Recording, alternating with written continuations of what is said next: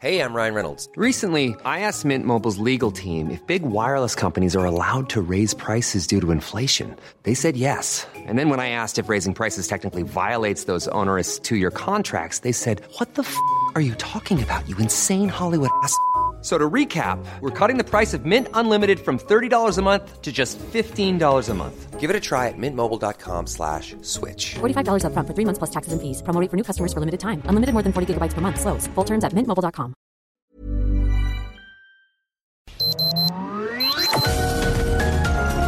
Heraldo Media Group presenta Sergio Sarmiento y Lupita Juárez. Información veraz y oportuna con un toque personal y humano. Por El Heraldo Radio, donde la H suena y ahora también se escucha.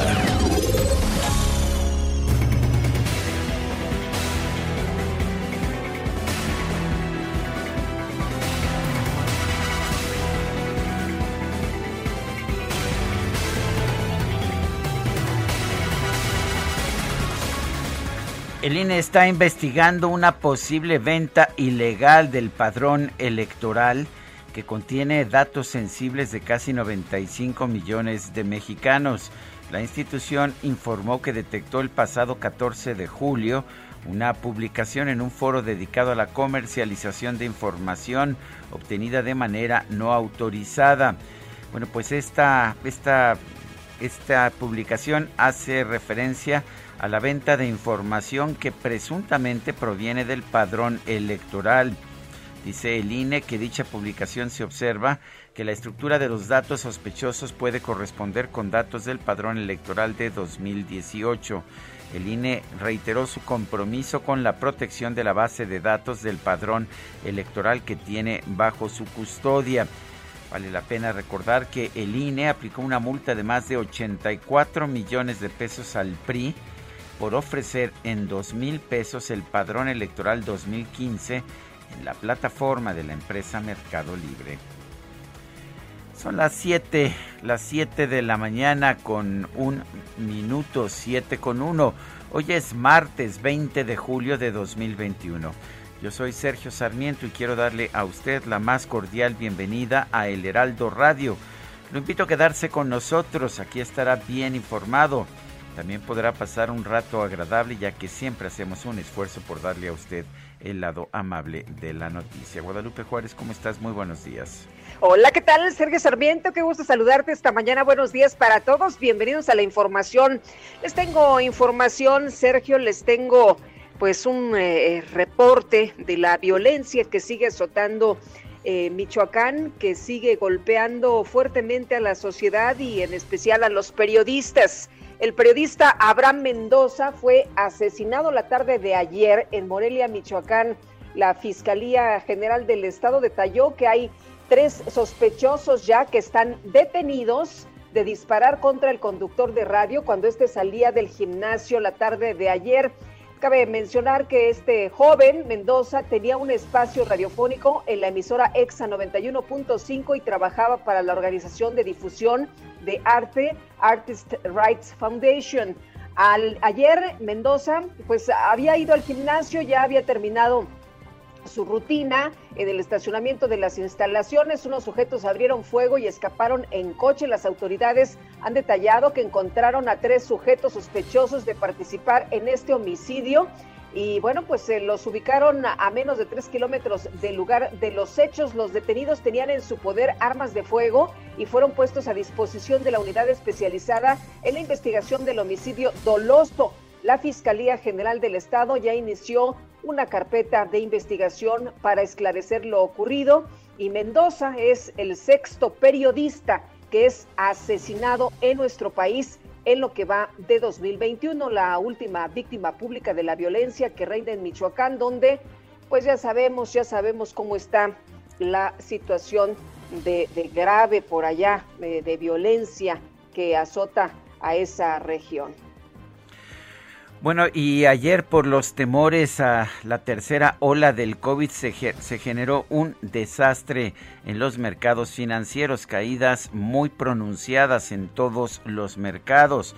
El Dow Jones cayó más del 2%, 2.1%. La bolsa mexicana también 2.1%. Cayó el peso mexicano y las divisas de muchos otros países del mundo conforme los inversionistas buscaron la protección de bonos y mercados de renta fija en dólares para protegerse de lo que ven como una situación que puede poner en entredicho la recuperación económica. Sí, caen los mercados. Estaremos atentos en, esta madrugada. Por lo pronto los, los mercados parecen haberse estabilizado.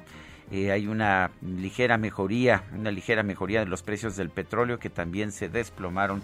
Ayer estaremos al pendiente de lo que suceda en los mercados. También en materia económica generó un fuerte impacto, eh, pues una fuerte conmoción en los medios económicos mexicanos una decisión del Servicio de Administración Tributaria y la Secretaría de Energía de suspender a 82 empresas importadoras del sector energético la idea, dice, dicen las autoridades, es combatir la evasión y elusión fiscal, pero queda muy claro que la razón por la cual se están suspendiendo los permisos de operación de estas empresas importadoras y exportadoras es para mantener el monopolio de la empresa Pemex Petróleos Mexicanos y bueno, pues esto, esto genera preocupación. Podría haber, de hecho, una situación muy complicada en el mercado energético.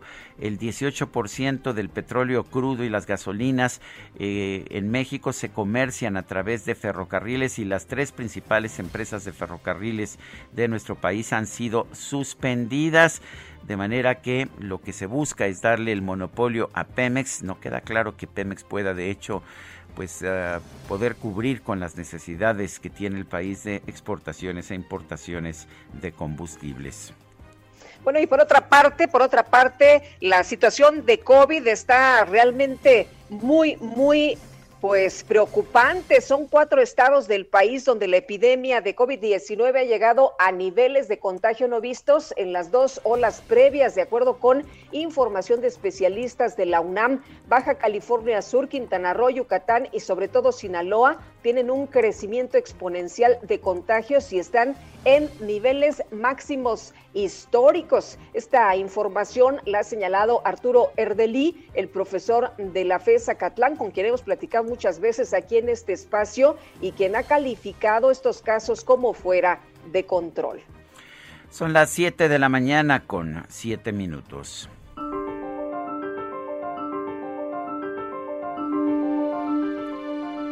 Vamos a la frase del día. Es de John Locke, el filósofo inglés.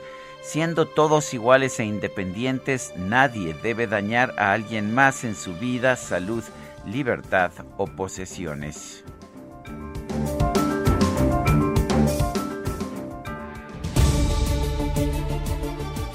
Y las preguntas. Ayer preguntábamos, ¿está de acuerdo en que se investiguen los delitos de funcionarios públicos del pasado? Nos dijo que sí, 28.2%, que no, 9.8%, también del presente, 62%. Recibimos 6.418 participaciones. Esta mañana ya coloqué temprano en mi cuenta personal de Twitter, arroba Sergio Sarmiento, la siguiente pregunta. Ante la tercera ola del COVID, ¿piensa usted que hay que cerrar nuevamente la economía? Nos dice que sí, 28.8%, que no, 60.9%, no sabemos, 10.2%. En 41 minutos hemos recibido 1.318 votos. Toco madera. Las destacadas del Heraldo de México. Tú eres mi hermano del alma, realmente el amigo en todo camino y jornada. Bueno, y vámonos, vámonos con las destacadas. Itzel González, ¿qué tal? Muy buenos días. Lupita Sergio, amigos, feliz día del amigo. Este martes 20 de julio del 2021 celebramos a todos nuestros amigos, a todas nuestras amigas que nos escuchan a través de todas las frecuencias del Heraldo Radio y allá en Naumidia. Un saludo porque el día de hoy estamos celebrando el Día del Amigo. Sergio Lupita, muchísima información también que se publica esta mañana de martes en el Heraldo de México, así que vámonos con las destacadas. En primera plana, a cuatro días del límite, siguen en el outsourcing 75% de empresas. Solamente un millón de trabajadores han sido integrados a las plantillas laborales de manera formal. Faltan 3 millones. País, dirigencia panista, preparan batalla por sucesión. Al menos ocho miembros competirán contra Cortés para encabezar el partido. Ciudad de México, Aztlán Parque Urbano proyectan un polo de inversión. Generará 6.169 empleos con recursos que alcanzan 3.639 millones de pesos. Estados extienden presencia, alcanza autodefensa a Pátzcuaro. Guardias comunitarios afirman que van a frenar delincuencia en Pueblo Mágico. Orbe, vacunados, Canadá reabre fronteras. El gobierno anunció que el 9 de agosto reabrirá sus fronteras para los estadounidenses completamente vacunados y el 7 de septiembre a los inmunizados del resto del mundo. Meta Liga MX Femenil con Punch en su debut. Tigres, actual monarca, inicia la defensa de la corona con una victoria ante el Mazatlán. Y finalmente, en mercados, obras, 70 mil millones de pesos en tercer paquete. Van a ser proyectos en los sectores ferroviario, aeroportuario y carretero. Lupita, Sergio, amigos, hasta aquí las destacadas del Heraldo. Feliz martes. Igualmente, Itzel, muchas gracias. Buenos días. Son las 7 de la mañana con 11 minutos. Hoy es martes 20 de julio de 2021. Vamos a un resumen de la información más importante. Alon Gal, director de tecnología de la firma de inteligencia sobre ciberdelincuencia Hudson Rock, advirtió que en Internet se están comercializando los datos de 91 millones de mexicanos registrados ante el Instituto Nacional Electoral. Y el Instituto Nacional Electoral informó que desde el año pasado investiga la presunta filtración del padrón electoral, como lo advirtió Alongal. La Unidad de Inteligencia Financiera impugnó la decisión de la Fiscalía General de la República para cerrar el caso en contra del magistrado presidente del Tribunal Electoral José Luis Vargas por presunto enriquecimiento ilícito. Además presentó una nueva denuncia por triangulación de depósitos mediante una presunta red de empresas fachada. Y en un comunicado, el magistrado José Luis Vargas aseguró que ya está acreditado el ejercicio de no acción penal en su contra, con lo que se demuestra que no ha cometido ningún delito. El dirigente del PRI capitalino Israel Betanzos y el coordinador del tricolor en el Congreso de la Ciudad de México Armando Tonatiu González interpusieron recursos de amparo en contra del bloqueo de sus cuentas bancarias ordenado por la Unión Unidad de Inteligencia Financiera. La Fiscalía General de la Ciudad de México informó que ya se realizan trabajos de identificación de personas directamente relacionadas con el tramo de la línea 12 del metro que colapsó el pasado 3 de mayo. Este lunes, la jefa de gobierno de la Ciudad de México, Claudia Sheinbaum, encabezó el arranque de los trabajos de construcción del Parque Aztlán, el cual va a sustituir a la Feria de Chapultepec. Tiene características especiales Aztlán. Creo que primero el propio nombre, este año que se conmemoran 500 años de la caída de México Tenochtitlan, que hemos dicho que hay eh, muchas cosas que analizar sobre lo que ocurrió realmente hace 500 años y lo que sigue en resistencia de nuestra cultura. Eh, es un parque sustentable, recupera una buena parte de las áreas verdes, lo cual eh, fue fundamental en escoger el parque. El gobierno de Coahuila informó que este lunes se registró un derrumbe de material pétreo al interior de la mina de zinc La Pasión, ubicada en el municipio de Ocampo. Hasta el momento se reporta un saldo de dos personas muertas y también hay un herido. Este lunes fue asesinado a balazos el periodista Abraham Mendoza en el oriente de Morelia, Michoacán. La Fiscalía General del Estado indicó que ya abrió carpetas de investigación en contra de tres presuntos responsables. El Papa Francisco envió un mensaje a los pobladores de Aguililla, Michoacán, para reiterarles que no están solos ante la violencia, la inseguridad y el asedio del crimen organizado. A ver si ahora sí le hacen caso, ¿no? Después de esta declaración del Papa. La oficina en México del Alto Comisionado de las Naciones Unidas para los Derechos Humanos y la Comisión Interamericana de Derechos Humanos condenaron el asesinato de Aranza Ramos, integrante del colectivo Madres Buscadoras de Sonora. Y padres de niños con cáncer y grupos de activistas convocaron a realizar una marcha. Será el próximo 24 de julio del Ángel de la Independencia al Zócalo de la Ciudad de México, la cual será denominada Mil Días sin Quimioterapias. La Comisión Reguladora de Energía suspendió las actividades en las terminales ferroviarias de las firmas Winstar y, Volkmatic para el transporte de combustibles en Hermosillo, Sonora, hasta que concluya una auditoría sobre el origen y la legalidad de sus productos. La Secretaría de Hacienda, el Servicio de Administración Tributaria y la Secretaría de Energía anunciaron la suspensión de 82 compañías del padrón de importación y exportación de combustibles por no cumplir con los requisitos demandados. La lista incluye firmas como Shell, Ferrosur y Kansas City Southern de México.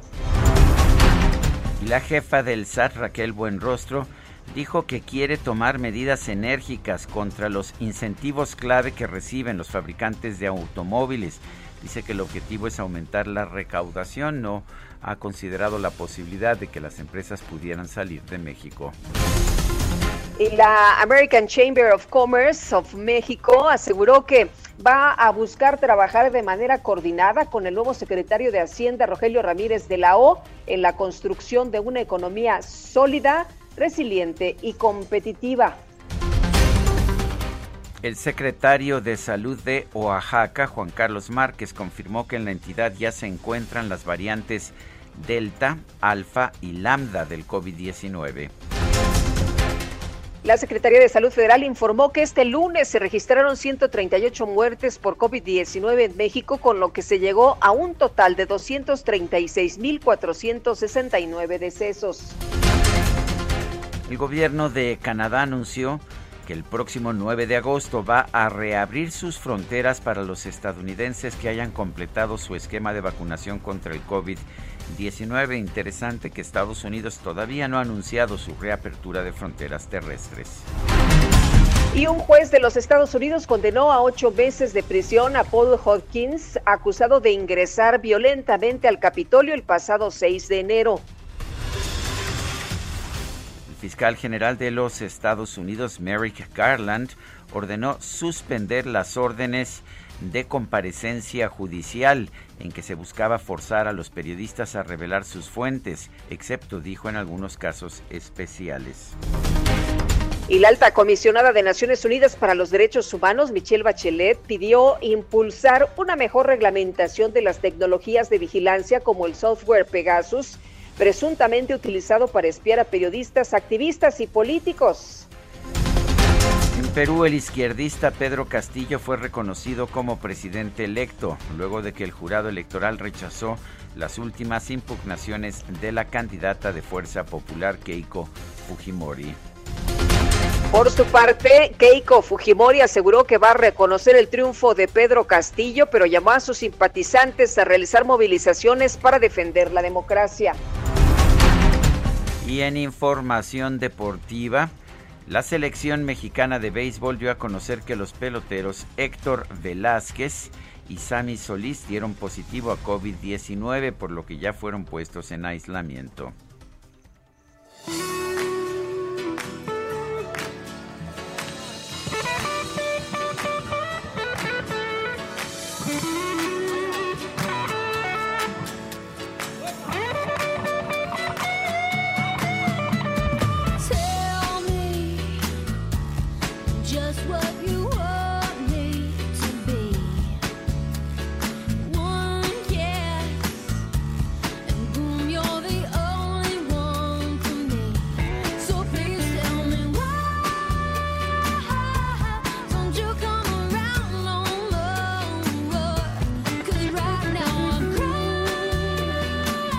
Crees, Lupita? La voz es de Michelle Branch, pero esa guitarra de requinto es de el mago mexicano de las seis cuerdas, Carlos Humberto Santana Barragán, nacido en Autlán de Navarro, Jalisco, el 20 de julio de 1947. Sí, Carlos Santana, este guitarrista, nacido en México, nacionalizado estadounidense, está cumpliendo hoy 74 años.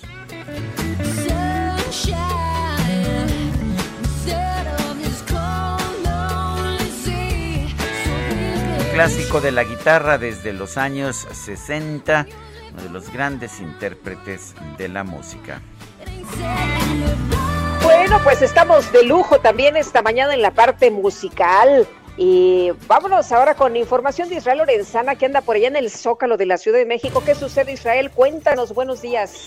Sergio Lupita, muchísimas gracias, un gusto saludarles. Efectivamente, estamos ubicados aquí en la plancha del Zócalo Capitalino y es que tenemos diferentes grupos de manifestantes. Por un lado, han llegado jóvenes normalistas de la Normal Rural Máxima de Chiapas, quienes con antorchas en mano se están manifestando frente a la puerta principal de Palacio Nacional. Ellos están pidiendo la liberación de 95 estudiantes que fueron detenidos el pasado 18 de marzo en la caseta de Chapa de Corzo en Chiapas, un operativo llevado por la Policía Estatal. Y bueno, pues están pidiendo la intervención del gobierno federal. Ellos ya llevan algunos días manifestándose y hoy decidieron hacerlo con antorchas encendidas aquí en la plancha del Zócalo Capitalino. También tenemos otro numeroso grupo de personas manifestándose, pero del lado de la calle de Pino Suárez, en el circuito Plaza de la Constitución, están afectando un carril para los automovilistas que vienen de 20 de noviembre. Hay que manejar con mucho cuidado, tenemos un constante cruce de peatones, esto con dirección hacia la zona de Catedral o más allá para los que siguen su marcha con dirección hacia la calle de Tacuba o también a República de Brasil. A manejar con mucha precaución las alternativas, el ex central Lázaro Cárdenas. Sergio Lupita, la información que les tengo. Muchas gracias, Israel. Muy buenos días. Hasta luego. Bueno, y vámonos con Gerardo Galicia, está en el oriente de la Ciudad de México. Adelante, Gerardo. Así es, Sergio Lupita, excelente mañana y estamos supervisando el macromódulo de vacunación que se ha instalado en la alcaldía de Iztacalco. El día de hoy, Sergio Lupita, toca turno de colocarse la segunda dosis de la vacuna Sputnik en esta alcaldía, al igual que en la Álvaro Obregón. Es la segunda dosis para todos los adultos de 50 hasta los 59 años de edad. En el caso de la alcaldía Álvaro Obregón, los macromódulos se han instalado en el estadio de Ciudad Universitaria y también en la Expo Santa Fe. Y en el caso de Iztacalco, al oriente de la capital, es justo en el Palacio de los Deportes, donde van a encontrar este enorme módulo. Por lo pronto, ya están ingresando todos los médicos, todos los trabajadores eh, que están brindando la logística y, elementos policíacos que van a ayudar a esta eh, esta a la aplicación de la segunda dosis de la vacuna Sputnik. El día de hoy toca turno para todos los vecinos de eh, Álvaro Obregón e Iztacalco cuyos apellidos comiencen con las letras D, E, F, G, H, I, J. Este martes se vacunan todos ellos. Es importante llegar con su comprobante de primera dosis y por lo pronto lo que podemos apreciar acá en el Palacio de los Deportes en eh, Churubusco y el Eje 3 Sur es que ya comienzan a llegar los vecinos de Iztacalco. Por lo pronto tenemos una fila muy pequeña, cerca de 50 personas ya muy puntuales esperando eh, colocarse su segunda vacuna. Por lo pronto, mi querido Sergio Lupita, muy, muy pendientes. Muy bien, Gerardo, muchas gracias. Hasta luego. Buenos días. Bueno, esta mañana el presidente ha hablado que va a... A ver, este se nos se nos cortó la comunicación con Guadalupe Juárez. El, al comenzar su conferencia de prensa de este de esta mañana, el presidente Andrés Manuel López Obrador felicitó a Pedro Castillo, el izquierdista que ha ganado las elecciones presidenciales de Perú. Vamos a escuchar. Bueno, iniciamos eh, enviando una felicitación al pueblo de el Perú porque el día de ayer las autoridades electorales de esa república eh, le reconocieron su triunfo al maestro Pedro Castillo Terrones. Él va a ser el eh, próximo presidente de la República del Perú. Ayer eh, se le reconoció como presidente electo. Le enviamos al maestro Pedro Castillo Terrones un abrazo solidario. Le deseamos que le vaya muy bien. Bueno, pues es la posición del presidente de la República que manda una felicitación a Pedro Castillo. Vamos, vamos a una pausa, regresamos. Sergio Sarmiento y Lupita Juárez quieren conocer tu opinión, tus comentarios o simplemente envía un saludo para ser más cálida esta mañana. Envía tus mensajes al WhatsApp 5520 109647. Heraldo Radio. Continuamos con Sergio Sarmiento y Lupita Juárez por El Heraldo Radio.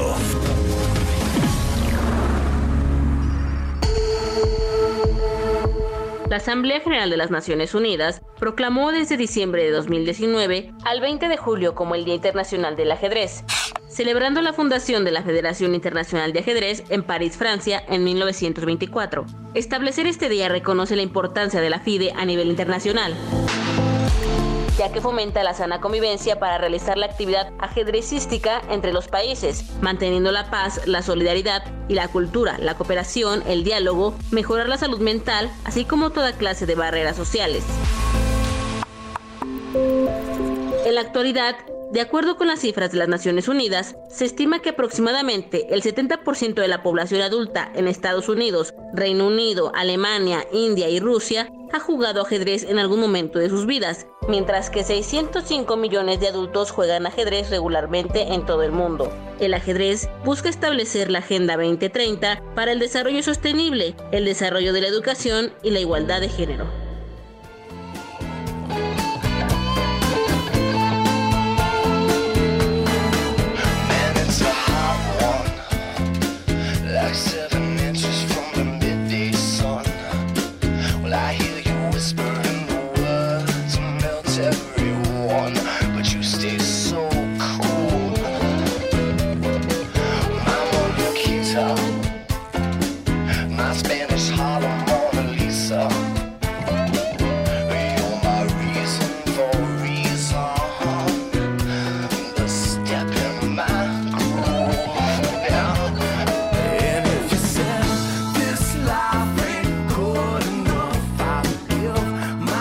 Esto que estamos escuchando se titula Smooth, la voz es de Rob Thomas, la guitarra sensacional de Carlos Santana.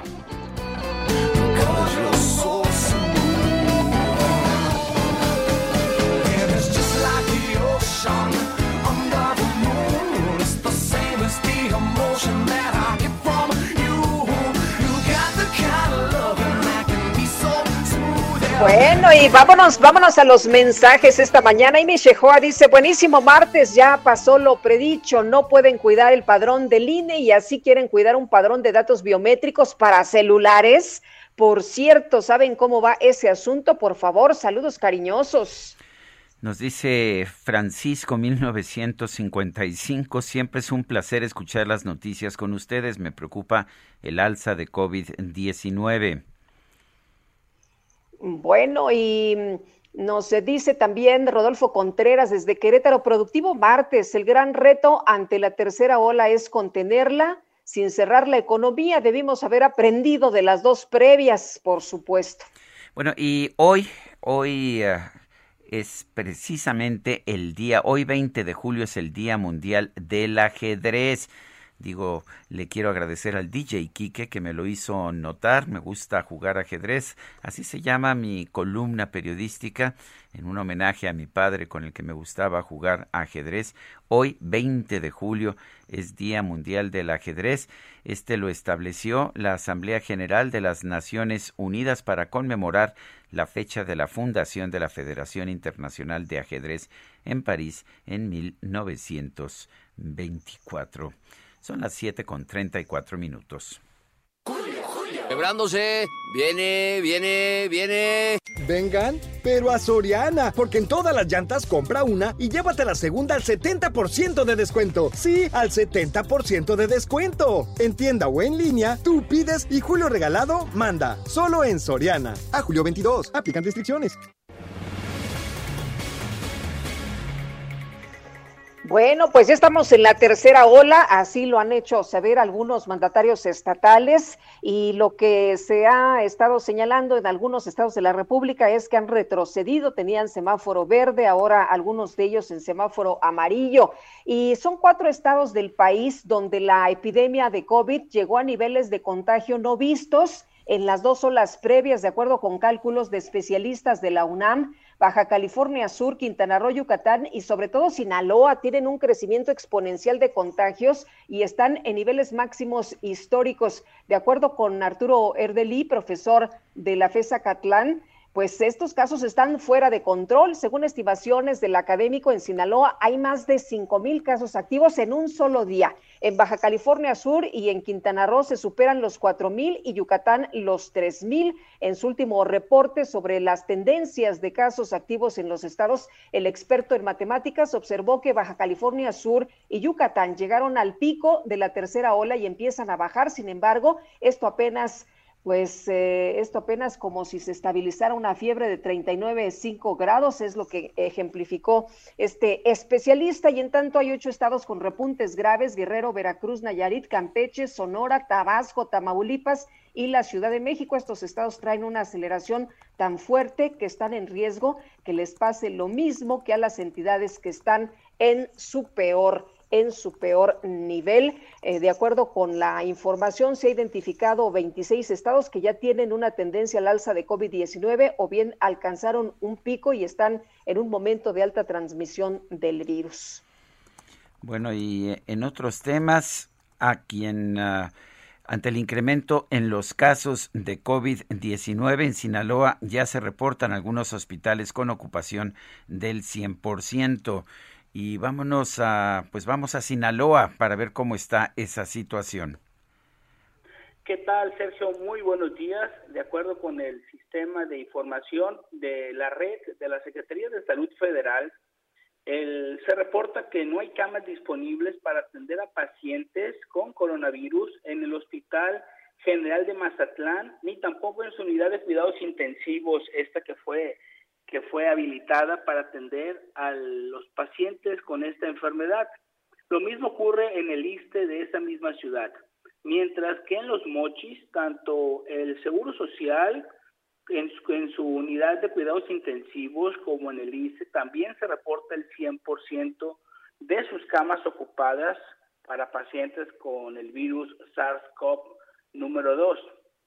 En este reporte que proporciona todos los días la Secretaría de Salud, que nos actualiza día a día para saber cómo va el, proceso de la pandemia, en el reporte del día de anoche se dieron a conocer que hay 592 nuevos casos. Con esto, Sinaloa arriba a los 50.988 casos totales en los 508 días desde que se detectó el primer caso y se tienen disponible el 53% de las camas COVID en el estado y a pacientes activos son 4.148. De esos son 2.066 en Culiacán, 505 en Ahome y 499 en Mazatlán, que son los municipios donde se concentra la mayor población y por supuesto también los de mayor casos de COVID-19, pero son Mazatlán y Ahome en donde las camas prácticamente ya se agotaron en todos los hospitales y es donde comienza hacerse la crisis. Y a raíz de esto, la Secretaría de Salud dio a conocer ayer en una reunión del Consejo Estatal de Salud que se tomaron una serie de medidas para restringir más los accesos y el funcionamiento de varios establecimientos, como en el caso de Culiacán, que fue el ayuntamiento quien determinó el cierre de los gimnasios a partir del día de hoy y de las ligas deportivas de fútbol, básquetbol, eh, torneos de box, escuelas de box, todos los deportes de contacto. Los parques públicos se mantienen abiertos, pero se inhabilitan las áreas de ejercicio, los aparatos de ejercicio que se instalaron en los parques, así como también a partir de mañana los tianguis de la ciudad van a permanecer cerrados, no se permitirá la instalación porque son lugares donde han detectado que tienen la mayor concentración de personas y donde no se cumplen los protocolos sanitarios como es evitar aglomeraciones de personas. Hasta aquí mi reporte. Carlos, Carlos Valenzuela, gracias por este reporte. Un saludo allá hasta Sinaloa. Un saludo desde Culiacán, Sinaloa. Muy buenos días. Gracias, buenos días. Y bueno, este lunes las acciones de Wall Street sufrieron una caída generalizada ante la posibilidad de nuevos confinamientos debido al incremento de casos de coronavirus con la variante Delta. Y Arturo Dam es economista, profesor de la Universidad Panamericana, quien está en la línea telefónica y a quien saludamos con mucho gusto. Arturo, ¿qué tal? Buenos días. Lupita, Sergio, muy buenos días. Con el gusto de saludarlos y poder platicar con ustedes.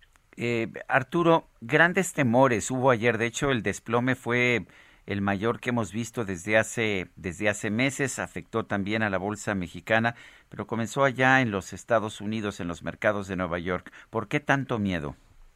Mira, el miedo está en, los efectos que pueda tener el repunte del COVID sobre la actividad económica y en concreto, Sergio, sobre el crecimiento de la economía. Pero mira, antes de explicar esto nada más para que quienes nos escuchan tengan una idea de lo que pasó ayer, Ayer la Bolsa Mexicana de Valores en su principal índice, el índice de precios y cotizaciones, perdió 2.11%. Esta, Sergio, es la segunda mayor caída de la Bolsa Mexicana de Valores en lo que va del año. La mayor se registró el 29 de enero con una caída de 2.92%.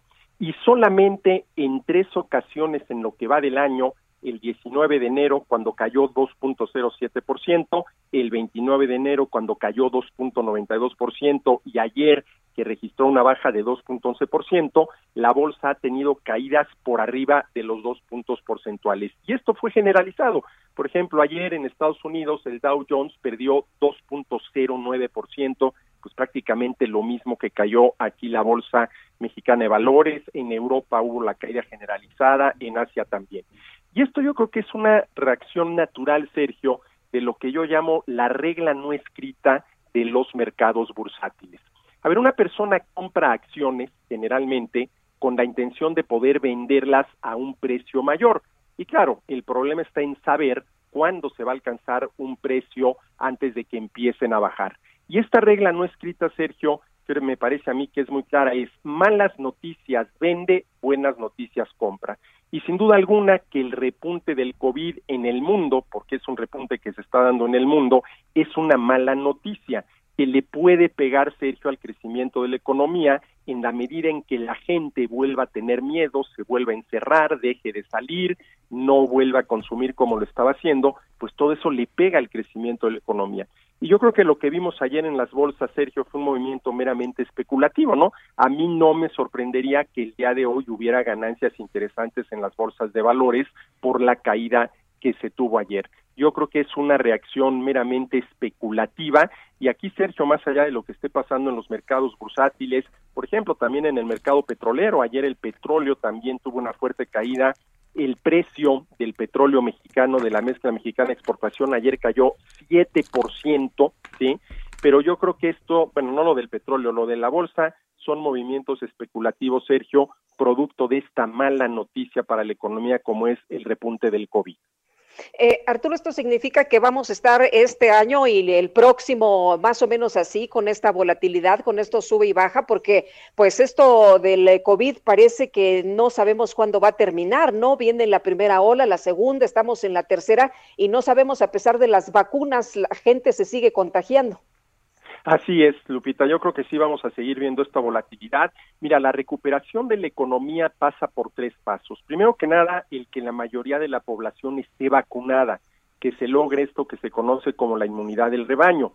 En segundo lugar, que la gente ya vacunada tenga la confianza para salir y volver a hacer su vida como consumidores, una vida normal como la tenía a finales del 2019.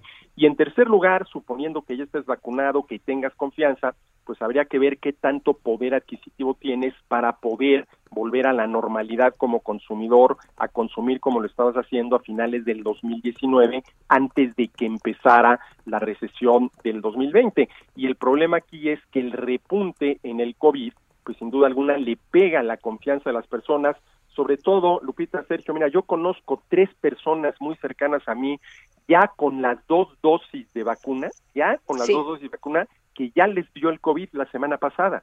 No les dio grave, no los tuvieron que hospitalizar, pero les dio.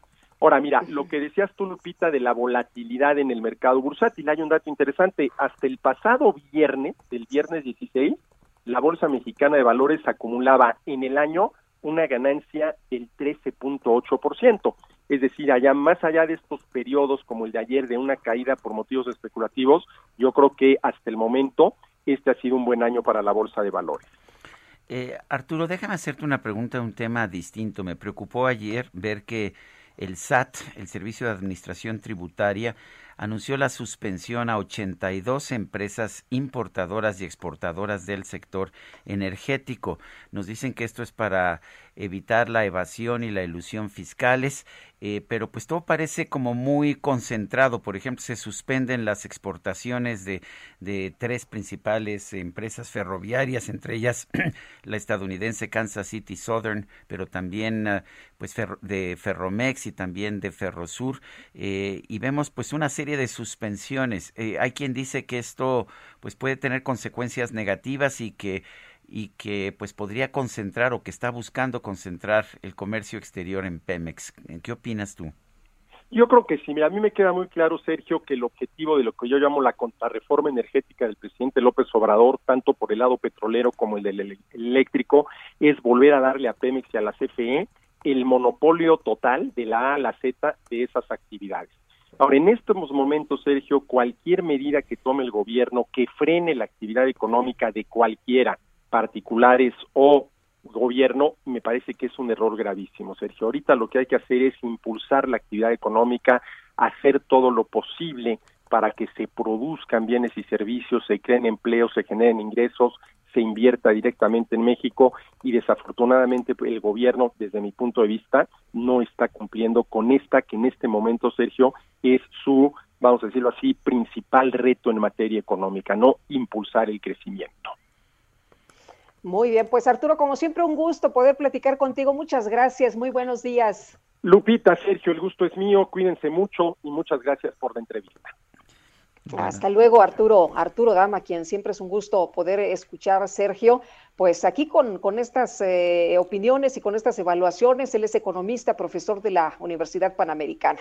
Y vale la pena señalar que como lo está sugiriendo Arturo Dam, los mercados se están estabilizando y los futuros los futuros para esta mañana del mercado de Estados Unidos, que ayer perdió más de 2%, están al alza. Eh, y de hecho los mercados allá en Europa están subiendo. Subió el índice 100 del Financial Times de Londres 0.39%, el DAX de Alemania 0.19%, el CAC 40 de Francia está subiendo 0.72%. Efectivamente fue una pues una reacción especulativa y vamos a ver una recuperación. Las jornadas de vacunación se reactivan esta semana en distintos municipios de Nuevo León. Daniela García, adelante. ¿Qué tal, Sergio, Lupita? Muy buenos días. Pues así es. Las jornadas de vacunación se están reactivando ya esta semana en diferentes municipios de Nuevo León, tras varias semanas donde la vacunación avanzó a paso lento incluso con demandas de ciudadanos que esperaban su segunda dosis o que iniciara la aplicación de sus vacunas en diferentes partes de la entidad. El primero en arrancar es el municipio metropolitano de Guadalupe con la aplicación de la vacuna Sinovac para personas de 50 a 59 años de edad. Después del 21 al 23 de julio continuarán con la primera dosis para ciudadanos de 40 a 49 y rezagos del grupo de 50 a 59. Al norte del estado, el municipio fronterizo de Anáhuac, inicia también este lunes la vacunación para ciudadanos de 40 a 49 años de edad y los rezagados de 50 o más, así como mujeres embarazadas. Y hay que recordar que este municipio es el único fronterizo que tiene Nuevo León, por lo que también se ha iniciado ya esta semana, se estará iniciando más bien la aplicación para jóvenes de 18 años en adelante. Esto pues obviamente para cumplir con el plan de vacunación fronteriza que tiene el país. Otros municipios que estarán iniciando ya esta semana es Cadereyta, que se reactivó ayer y seguirá hasta el jueves, Marín, donde se aplicará la primera dosis para adultos de 30 a 39 años y la segunda para adultos de 40 a 49 años. En el municipio conurbado de Pesquería también arrancará la vacunación este jueves y el viernes 23 para la segunda dosis de adultos entre 40 a 49 años de edad y algunos rezagados. También Hidalgo también estará iniciando eh, la vacunación para personas de 40 a 49 años de edad en una segunda dosis y de 30 a 39 en una primera dosis.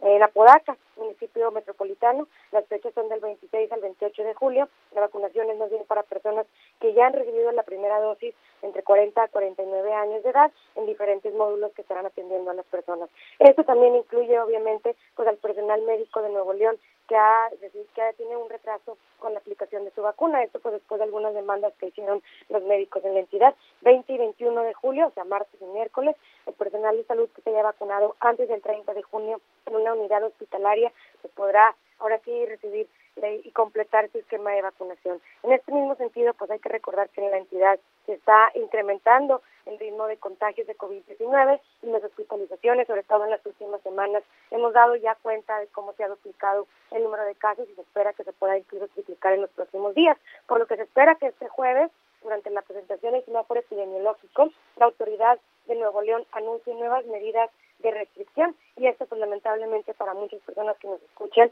probablemente será la reducción de aforos específicamente en estadios deportivos, pese a que los equipos de fútbol locales ya iniciaron con su venta de abonos. Esto pues incluye los estadios de fútbol, tanto de Tigres como el de Rayados, justo en el arranque de la Liga MX y pues como bien sabemos hay partidos ya este fin de semana, uno el domingo en Nuevo León, en el, en el estadio BBVA sin embargo, pues lo que comenta la autoridad estatal es que se, sesionará eh, por parte del Comité de Seguridad en Salud este jueves y se espera que pues haya realmente una reducción de aforos, lo que podría afectar eh, pues el ingreso de los aficionados a los estadios en los próximos días. Daniela García, gracias. Estaremos pendientes. Muy buenos días.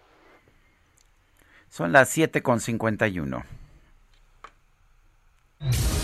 El pronóstico. Y vámonos con Alex Ramírez, meteorólogo del Servicio Meteorológico Nacional. Alex, ¿qué tal? Muy buenos días. ¿Cómo nos va a tratar el clima en las próximas horas? ¿Y ya no nos va a asustar los rayos, los truenos, las centellas y demás? Hola, ¿qué tal? Muy buenos días, Sergio y Lupita. Les mando un saludo a ustedes y a la gente que nos escucha.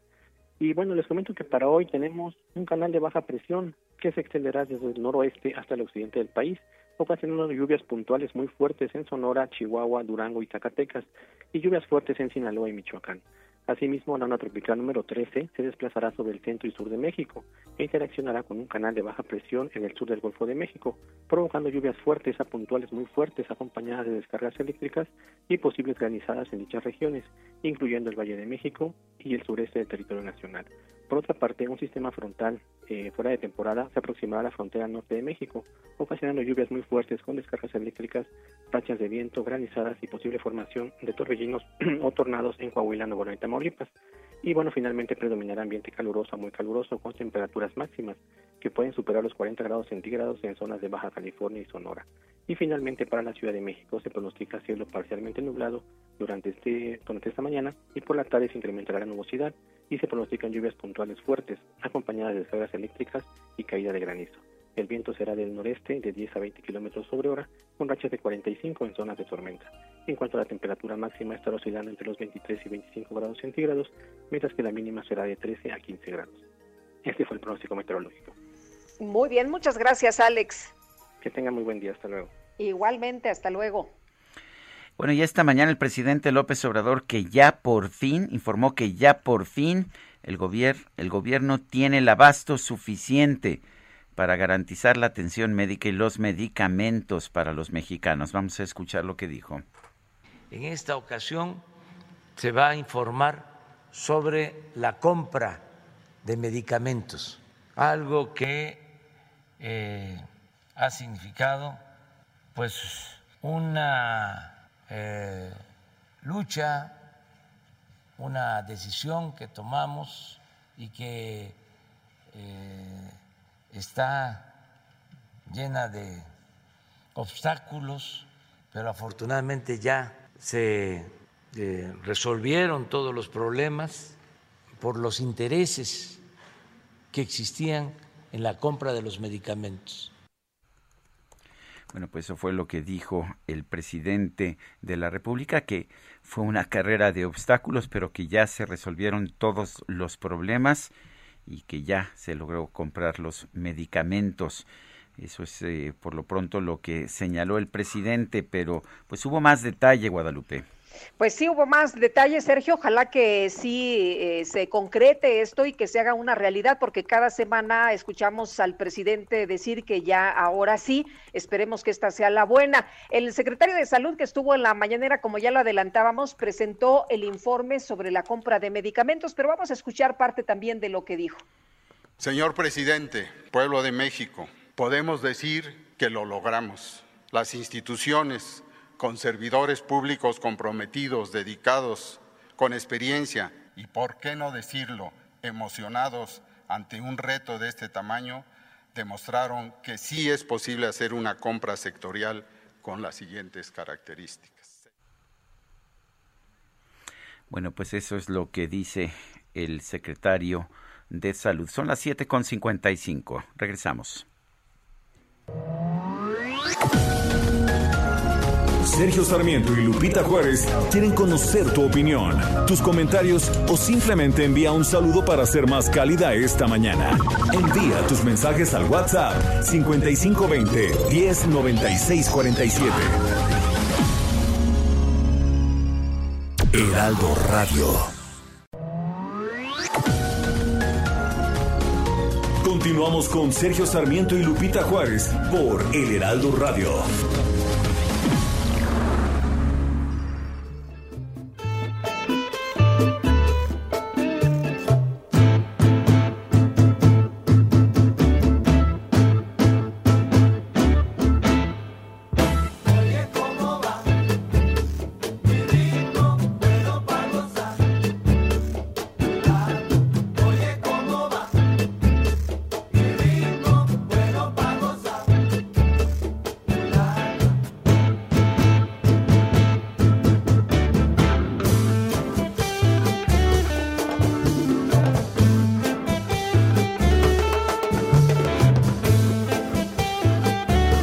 De la inspiración de Tito Puente, esta clásica Oye cómo va. Estamos escuchando a Carlos Santana. Escuchen ustedes al maestro de la guitarra del rock.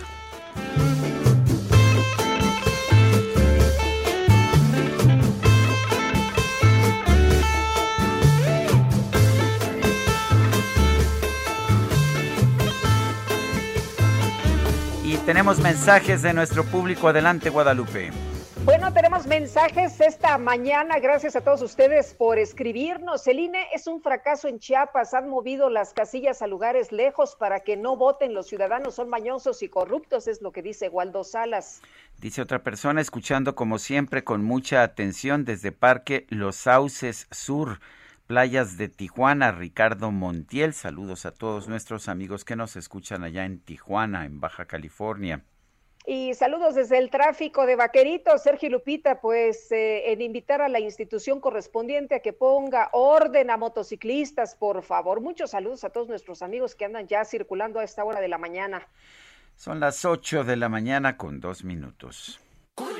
¿Viste? Me barrió de pies a cabeza. Si está barriendo, que vaya a Soriana, porque pongo toda la jarciería y limpiadores de piso al 3x2. Sí, toda la jarciería y limpiadores de piso al 3x2. En tienda o en línea, tú pides y Julio Regalado manda. Solo en Soriana. A julio 28. Aplican restricciones.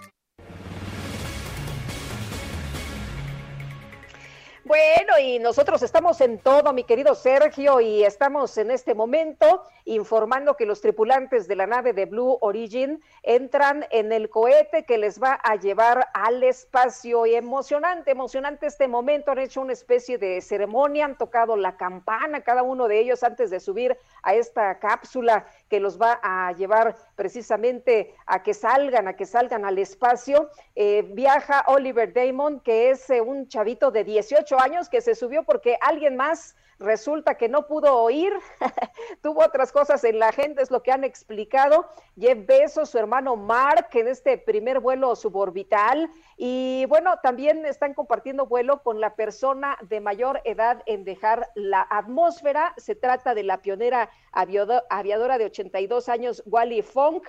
Así que bueno, pues eh, sin duda emocionante, emocionante esto de lo que estaremos hablando un poquito más adelante. Así que pues muy, muy atentos y muy pendientes, muy emocionada Wally Funk, por cierto, no la dejaron viajar cuando era joven y ahora a sus 82 años realiza este vuelo. Son las 8 de la mañana con tres minutos y bueno, ha sido bloqueada nuevamente la vía férrea ya en Michoacán por parte de un grupo de maestros. ¿Qué significa esto para pues para una empresa como Kansas City Southern de México? Vamos a conversar con Oscar del Cueto, presidente de Kansas City Southern de México. Eh, don Oscar, buenos días, gracias por tomar esta llamada. Al contrario, Sergio, buenos días. Eh, un gusto saludarte. Igual, Lupita, buenos días. Hola, ¿qué tal, Oscar? Buenos días. No es la primera vez que se bloquean vías férreas en Michoacán. ¿Qué tanto cuesta esto? ¿Qué tanto genera problemas? Es eh, de manera muy, muy importante y creo que no solamente es para la empresa que, somos nosotros como transportistas en la parte ferroviaria, sino todo lo que impacta al país.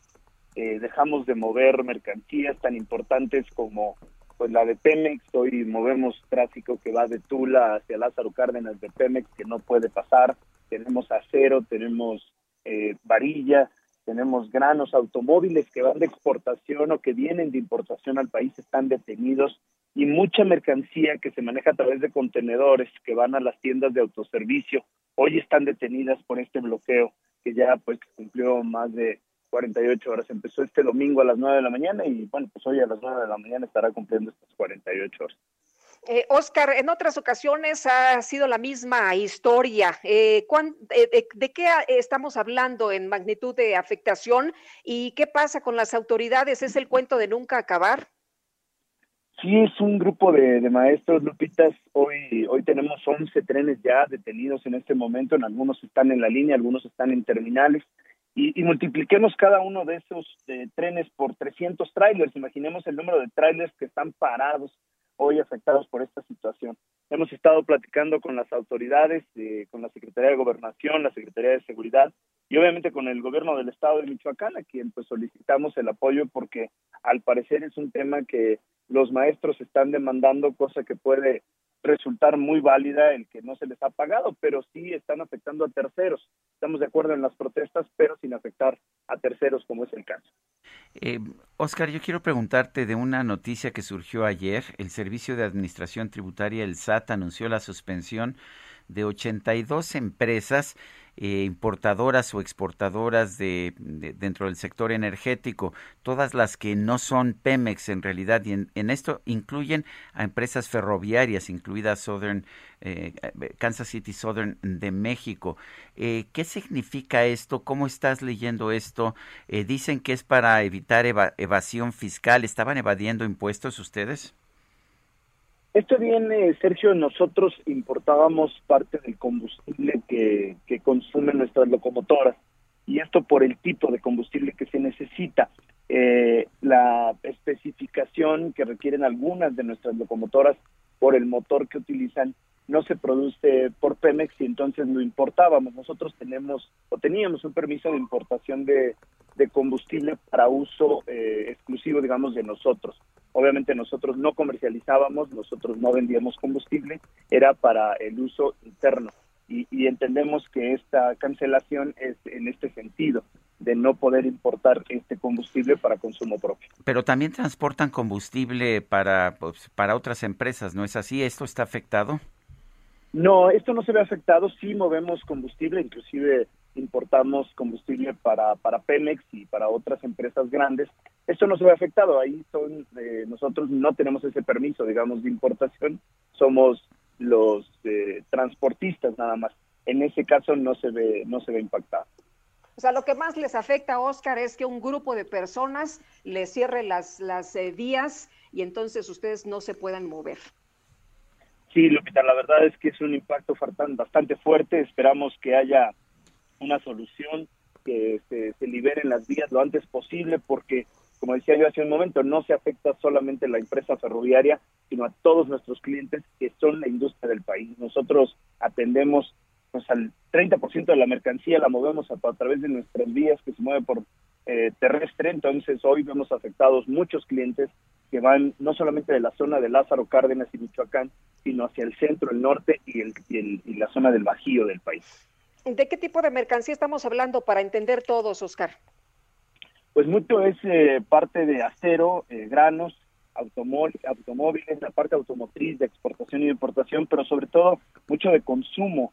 Eh, muchas de las empresas de retail que nosotros atendemos, de comercio en minoría, pues ellos también se mueven por ferrocarril. Entonces, hoy a lo mejor el, el consumo que nosotros tenemos en algunas tiendas de autoservicio no va a poder llegar porque se está parado en la línea del ferrocarril. O sea que esto nos afecta a todos, e incluso al consumidor final, ¿no? Exactamente, correcto. La verdad es que es una afectación a todo el mundo, no solamente a, la empresa ferroviaria, sino a todo el país y sobre todo a los consumidores finales. Hoy muchos de los productos o ropa que a lo mejor tú traes puesta, la movimos nosotros por esta ruta y hoy está bloqueada. Bueno, yo quiero agradecerte, Oscar del Cueto, presidente de Kansas City Southern de México, el haber conversado con nosotros esta mañana. Al contrario, Sergio, el agradecido soy yo. Muchas gracias. Buen día, Lupita, Sergio. Hasta luego. Gracias, buenos días. Bueno, y la Secretaría de Energía y el SAT anunciaron la suspensión de 82 empresas dentro del padrón de importadores porque dicen incumplieron con la regulación. Adrián Arias, cuéntanos, buenos días. Hola, muy buenos días, Sergio Lupita.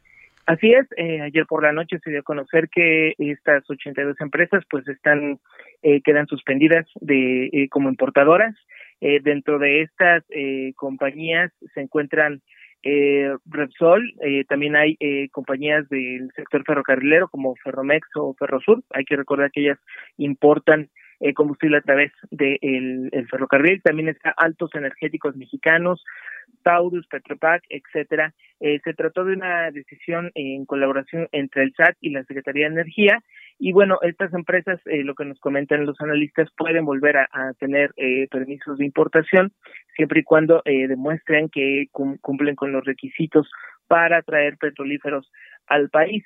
Esto es como parte de una estrategia entre la CENER y el SAT para eh, pues eh, disminuir la evasión y la ilusión fiscal, porque pues eh, eh, últimamente han notado las dependencias que muchas empresas incurren en un llamado huachicol fiscal, que es evitar pagar impuestos a la hora de traer los petrolíferos al país. Entonces, pues bueno, es por eso que se da a conocer ayer en la noche esta lista de 82 compañías que quedan, bueno, eh, suspendidas dentro del padrón de importadores, Sergio Lepita. Muy bien, Adrián, muchas gracias. Muy buenos días. Muy buenos días. Son las 8 de la mañana con 11 minutos. El Químico Guerra con Sergio Sarmiento y Lupita Juárez. Químico Guerra, ¿cómo estás? Buenos días. Hola Sergio, Lupita. ¿Conocen las perosquitas? Yo no. No, tampoco. Bueno, pues no tienen porque es algo bastante nuevo. Es un trióxido de titanio y de calcio. Es un mineral que existe en la corteza terrestre. No es muy abundante, pero es bastante barato. ¿Por qué son importantes las perosquitas? Porque pueden reemplazar al silicio en las celdas solares y esto ya está sucediendo. Fíjense que la Universidad Politécnica de Valencia, conjuntamente con el Instituto de Tecnología Química, eh, de España, acaban de producir las primeras celdas fotovoltaicas con una eficiencia del 25%, es bastante alto, el 25%, y celdas eh, fotovoltaicas que cuestan menos de la mitad que las actuales, que ya tienen un precio muy reducido porque se han abatido los costos de producción en los últimos años. Esto es muy prometedor, Sergio Lupita, porque va a permitir abaratar todavía más la electricidad producida fotovoltaicamente y van a ser muy accesibles para todo el mundo estas eh, celdas eh, fotovoltaicas eh, basadas en las perovskitas, que son este trióxido de titanio y de calcio que tiene una absorción mejor que el silicio en sobre todo la región ultravioleta de la radiación solar, lo cual pues aumenta con mucho la eficiencia para producir electricidad. Es un avance importante ya también en Alemania y los Estados Unidos están empezando a producir estas celdas eh, fotovoltaicas con las perosquitas y eso nos dice que el camino hacia la transición energética a través de la energía fotovoltaica se va a acelerar todavía más en el mundo precisamente por el abatimiento de los costos. A final de cuentas, Sergio Lupita, lo que uno necesita no es eh, a la CFE, no es a una empresa privada, no es no, lo que necesita es la electricidad para poder tener bienestar en casa y que esta electricidad, sobre todo en las zonas de donde se consume mucho debido, por ejemplo, al calor en la zona noroeste eh, de la República Mexicana y debido al calentamiento global, cada vez va a ser mayor este consumo, que sea una energía barata para el bienestar, sobre todo de los pobres, de los que menos tienen. Y este avance de la perosquita es verdaderamente muy alentador para todos nosotros. ¿Cómo lo ven? Pues me parece muy bien y bueno, siempre contigo aprendo algo nuevo, mi querido Químico Guerra. Te mando un fuerte abrazo. Igualmente para ti, Sergio. Igualmente, Lupita, buenos días. Igual, hasta luego, Químico Guerra. Oye, y qué emocionante esto que nos cuenta el Químico Guerra, Sergio. Y hablando de cosas importantes y novedosas, pues ha despegado este cohete de New Shepard, donde viaja Jeff Bezos y otros civiles. Están viajando al espacio y qué emocionante. Fíjate que llevan la persona más joven de 18 años y a Wally Funk, esta mujer de 82 años, que no dejaron eh, viajar al espacio por el simple hecho de ser mujer y que ahora pues cumple su sueño, muy emocionada por cierto, esta, esta mujer, Wally Funk, y bueno, pues impresionante y emocionante, eh, emocionante esto que se está dando a conocer, esta nueva misión. Eh, bueno, eh, vamos a otras cosas y tendremos más detalles, por supuesto, de esta hazaña, de este despegue del cohete New Shepard.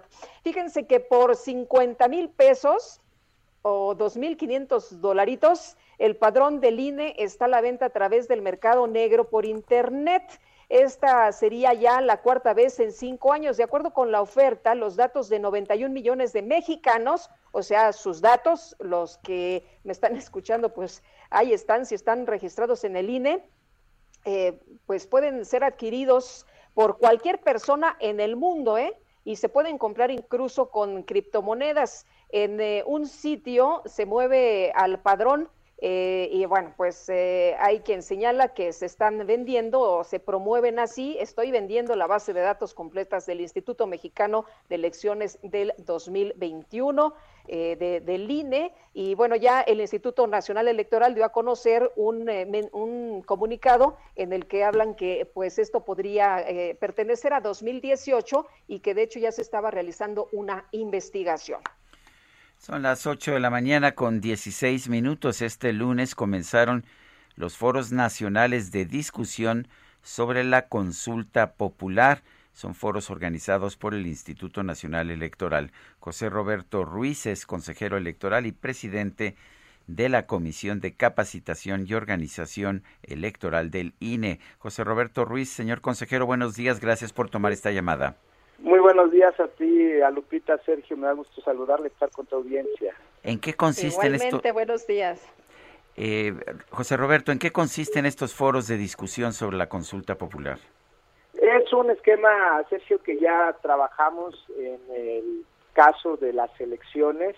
Invitamos a personalidades, a líderes de opinión, a académicos, académicas, sobre todo eh, lo hacemos a nivel de nuestros distritos y también obviamente a nivel estatal y a nivel nacional para que puedan conversar sobre el ejercicio mismo, en este caso las elecciones y ahora sobre la consulta popular. No hay una predefinición o de lo que se tenga que discutir propiamente, sino eh, nosotros como INE generamos el espacio para que la sociedad eh, pueda recrear aún más estos ejercicios tan importantes, Sergio. Eh, José Roberto, mucho se denunció por parte del partido Morena que no se estaba haciendo lo adecuado, que no estaba el Instituto Nacional Electoral dando la información, enterando a la ciudadanía de que iban a tener este ejercicio. ¿Tú qué, qué opinas? ¿Qué piensas a este respecto? Les hemos respondido en todo momento y con claridad y contundencia, Lupita, a estas acusaciones que son pues equivocadas, eh, falsas, porque nosotros como INE no podíamos difundir la consulta popular de tiempo atrás, sino que el propio Congreso fue el que dispuso que se hiciera a partir del 15 de julio y lo hemos hecho y ahí están las pruebas también se ha acusado al INE de no querer la consulta, pero la realidad es que vamos muy bien en la organización, incluso de una forma eh, muy, muy, muy buena. Al día de hoy llevamos el 95.5 de personas capacitadas que van a estar al frente de las mesas receptoras y estamos haciendo todo eso sin ningún peso que nos haya dado la Cámara de Diputados y Diputadas. Entonces, hemos respondido con trabajo y vamos a entregar buenas cuentas a las los mexicanos de esta consulta. José Roberto, hemos visto eh, que nuevamente sale a la luz que hay personas vendiendo el padrón electoral. Aparentemente no es el último, pero pues están vendiendo información privada de los ciudadanos. Eh, tengo entendido que el INE ha estado investigando esto, pero ¿cuál es la situación y, y qué se puede hacer para evitarlo? Bueno, es cierto lo que ha trascendido ya Sergio y en efecto en el INE estamos investigando. No ha habido ningún caso de esta naturaleza que haya quedado impune, eso hay que señalarlo, no solo por multas a los partidos, sino porque incluso esto también tiene una derivación penal y ya las personas en lo concreto tienen que responder de estos asuntos. Y nosotros creo que podríamos sugerir, ya que se habla de reformas electorales, que se revise todo el esquema de eh, pues vigilancia del padrón y lista nominal que hacen los partidos políticos. Es cierto que la ley les da el derecho de poder revisar de cara a las elecciones que esté bien integrado el padrón electoral y la lista nominal. El problema es ahí, yo creo que habría que repensar ese modelo. Pues José Roberto Ruiz, consejero electoral, presidente de la Comisión de Capacitación de, la de Capacitación y Organización Electoral del INE, gracias por tomar nuestra llamada. Gracias a ustedes, saludos. Gracias, hasta luego, muy buenos días.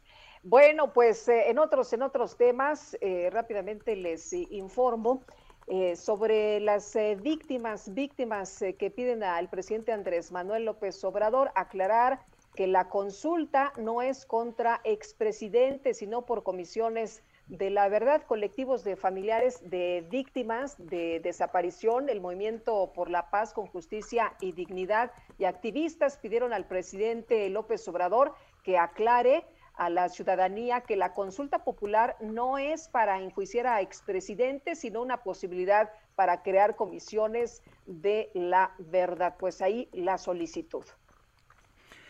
El Tribunal Electoral del Poder Judicial de la Federación pidió al presidente López Obrador frenar la propaganda gubernamental durante la campaña de consulta popular. Misael Zavala, cuéntanos.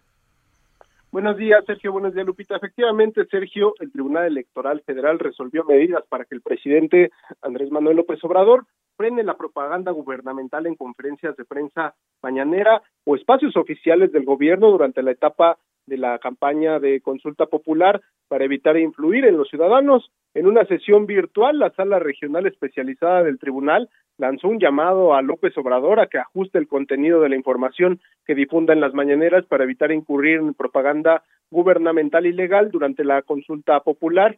Los magistrados indicaron que en esta etapa de campaña de consulta popular solamente se deben dar a conocer servicios educativos, de salud o para la protección civil en casos de emergencia. Esto aun cuando esta información derive de la interacción que existe entre los medios de comunicación y demás asistentes que concurran a las conferencias, conferencias de prensa mañaneras. Eh, esta eh, resolución se dio por unanimidad de votos. Los magistrados resolvieron que el presidente de la República deberá, por conducto de su Consejería Jurídica y de Comunicación Social, tener un especial cuidado en las expresiones que utilicen durante las conferencias matutinas relacionadas con la propaganda gubernamental. Y esta propaganda gubernamental deberá reiniciar el 2 de agosto, una vez que haya concurrido la consulta popular para supuestamente enjuiciar expresidentes de la República. Esa es la información, Sergio Lupita. Misael, muchas gracias. Gracias, buenos días. Hasta luego, muy buenos días. Y antes de irnos con Israel Lorenzana, que anda por allá en Eje 1 Norte, pues ya regresó a la Tierra este cohete New Shepard y la cápsula donde viajó Jeff Bezos, este, pues eh, el hombre más rico del mundo en este eh, que ha sido un viaje, un viaje prácticamente pues eh, importante, el primer paseo al turismo espacial, estuvieron ellos en la línea que divide la atmósfera y el espacio exterior, así que pues ya aterrizaron y al parecer sanos y salvos. Vamos con Israel Lorenzana en el eje 1 Norte. Israel, ¿qué tal? Muy buenos días. Sergio Muchísimas gracias. Es el eje 1 norte, el cual en estos momentos se presenta con carga vehicular a la altura de insurgentes en la zona de Buenavista. Tenemos aquí un constante cruce de peatones. Hay que manejar con mucho cuidado, además de que continúa mojado el pavimento. Hay que recordar que durante la madrugada y noche estuvo lloviendo en diferentes alcaldías en la Ciudad de México, así que la recomendación es no exceder los límites de velocidad. Por otro lado, bueno, pues carga vehicular, esto con dirección hacia la zona del eje Lázaro Cárdenas, hacia la zona del Paseo de la Reforma. Hay que anticipar su paso por varios minutos. La alternativa, el circuito interior hacia la zona del aeropuerto. Sergio Lupita, la información que les tengo. Israel, muchas gracias. Buenos días. Hasta luego. Son las 8 de la mañana con 24 minutos, 8 con 24. Nuestro número para que nos mande mensajes por WhatsApp es el 55 20 10 96 47. Repito, 55 20 10 96 47. Regresamos en un momento más.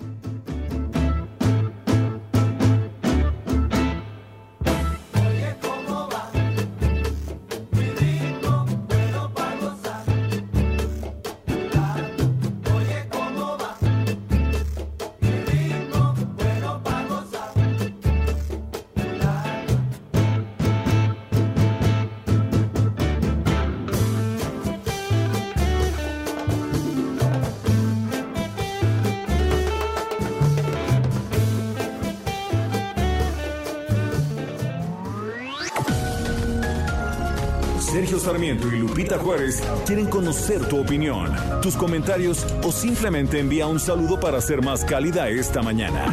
Envía tus mensajes al WhatsApp 5520 109647.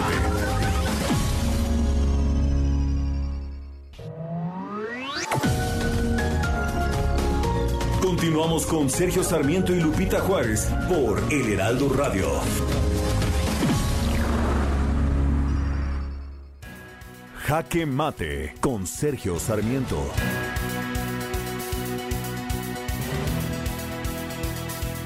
Preocupa la decisión, la nueva decisión del gobierno de la República para suspender las actividades de importadores y exportadores de hidrocarburos, de combustibles, según unas nuevas reglas generales de comercio exterior en un comunicado que ha dado a conocer el sistema de administración tributaria, hay 82 empresas de los sectores energético, minero y de transporte que han sido suspendidas. Se dice que, que se les ha suspendido porque no cumplían con los requisitos demandados pero bueno, con una serie de nuevas reglas, reglas que han venido cambiando constantemente para favorecer la actividad de petróleos mexicanos, de Pemex y que pueda recuperar un papel de monopolio. La verdad es que no sabemos todavía cuáles puedan ser las consecuencias de esta suspensión que nadie nos dice, que la autoridad no dice que sea temporal, de 82 empresas que tenían permisos de importación o de exportación de combustibles.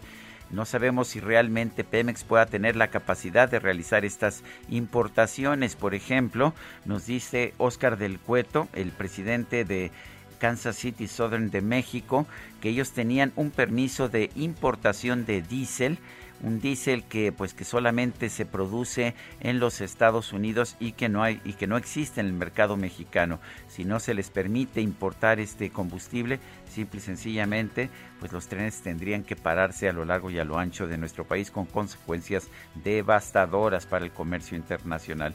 Esperemos que los funcionarios de nuestro gobierno pronto den luz verde nuevamente a estas importaciones y exportaciones de combustibles, que no esperen a que haya decisiones por parte de los paneles de controversia del Tratado México-Estados Unidos-Canadá. A México le conviene tener un mercado abierto, tener un mercado dinámico en la importación y exportación de combustibles. Los monopolios nunca le hacen bien a ningún país y en este caso el restablecer o el tratar de restablecer el monopolio de Pemex simple y sencillamente va a significar que tendremos que pagar más los mexicanos por los combustibles que consumimos. Yo soy Sergio Sarmiento y lo invito a reflexionar.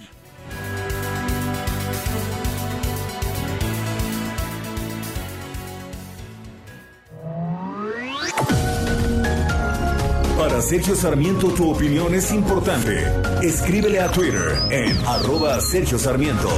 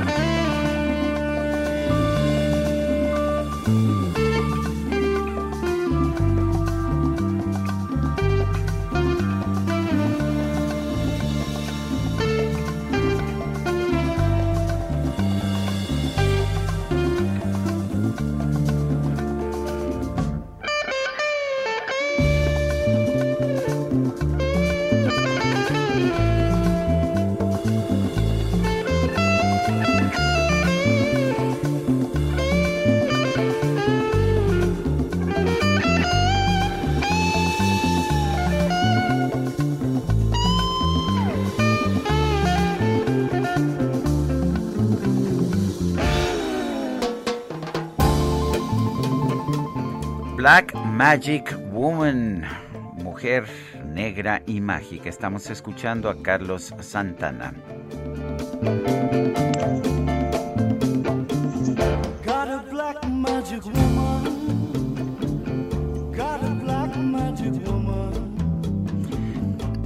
Tenemos mensajes de nuestro público. Adelante, Guadalupe. Hombre, yo que me estaba echando una bailada. Bueno, es que estamos, estamos festejando, ¿no? El cumpleaños de Carlos Santana. Sí, ¿Cómo sí, lo admiro? sí, pero también estamos trabajando, estamos Sí, trabajando. un, un hombre excéntrico en muchos aspectos, Carlos Sa- Santana, me tocó entrevistarlo alguna vez en televisión y bueno, raro, ¿qué más te puedo decir? Este, Oye, pero ¿te bueno, acuerdas que nos contaba Adriana Ferreira una anécdota de una persona que se lo encuentra allá en, en el aeropuerto de, de, de, este, de Guadalajara y, y le dice, oye, mijito, ¿todavía sigues tocando? ah, sí, sí, me acuerdo, sí. ¿Te acuerdas? Sí. Bueno, pues sí, sí, todavía sigue tocando. Me dice Dunstan del Valle que la hazaña de, de besos se da justamente en el aniversario de la llegada del hombre a la luna, cosa que ocurrió en 1962. Y otra persona del auditorio me dice, viste a besos dando like, o sea, la verdad se veían muy contentos, ¿no? Muy felices, por supuesto. Eh, dice, se ve bien contento y sigue siendo millonario. Pues sí, aterrizó la cápsula esta de Jeff Bezos, Mark Bezos, Wally Funk y Oliver Demen, oficialmente, pues eh, astronautas, ¿no? Eh, Funk, la más longeva, 82 años, y este chavito Demen de 18 años. Así que los primeros hermanos en viajar juntos al espacio, el chavo más joven y la persona más longeva. ¡Qué emoción! Dice otra persona, mis queridos Sergio y Lupita, buen día aquí en su casita. No voy a votar por la estupidez que quiere AMLO. ¿Qué fraude resultó este tipo y su movimiento de corruptos? Las cortinas de humo creadas por López han dado resultado, pues ya casi nadie habla del accidente de la línea 12, es lo que nos dice Jorge.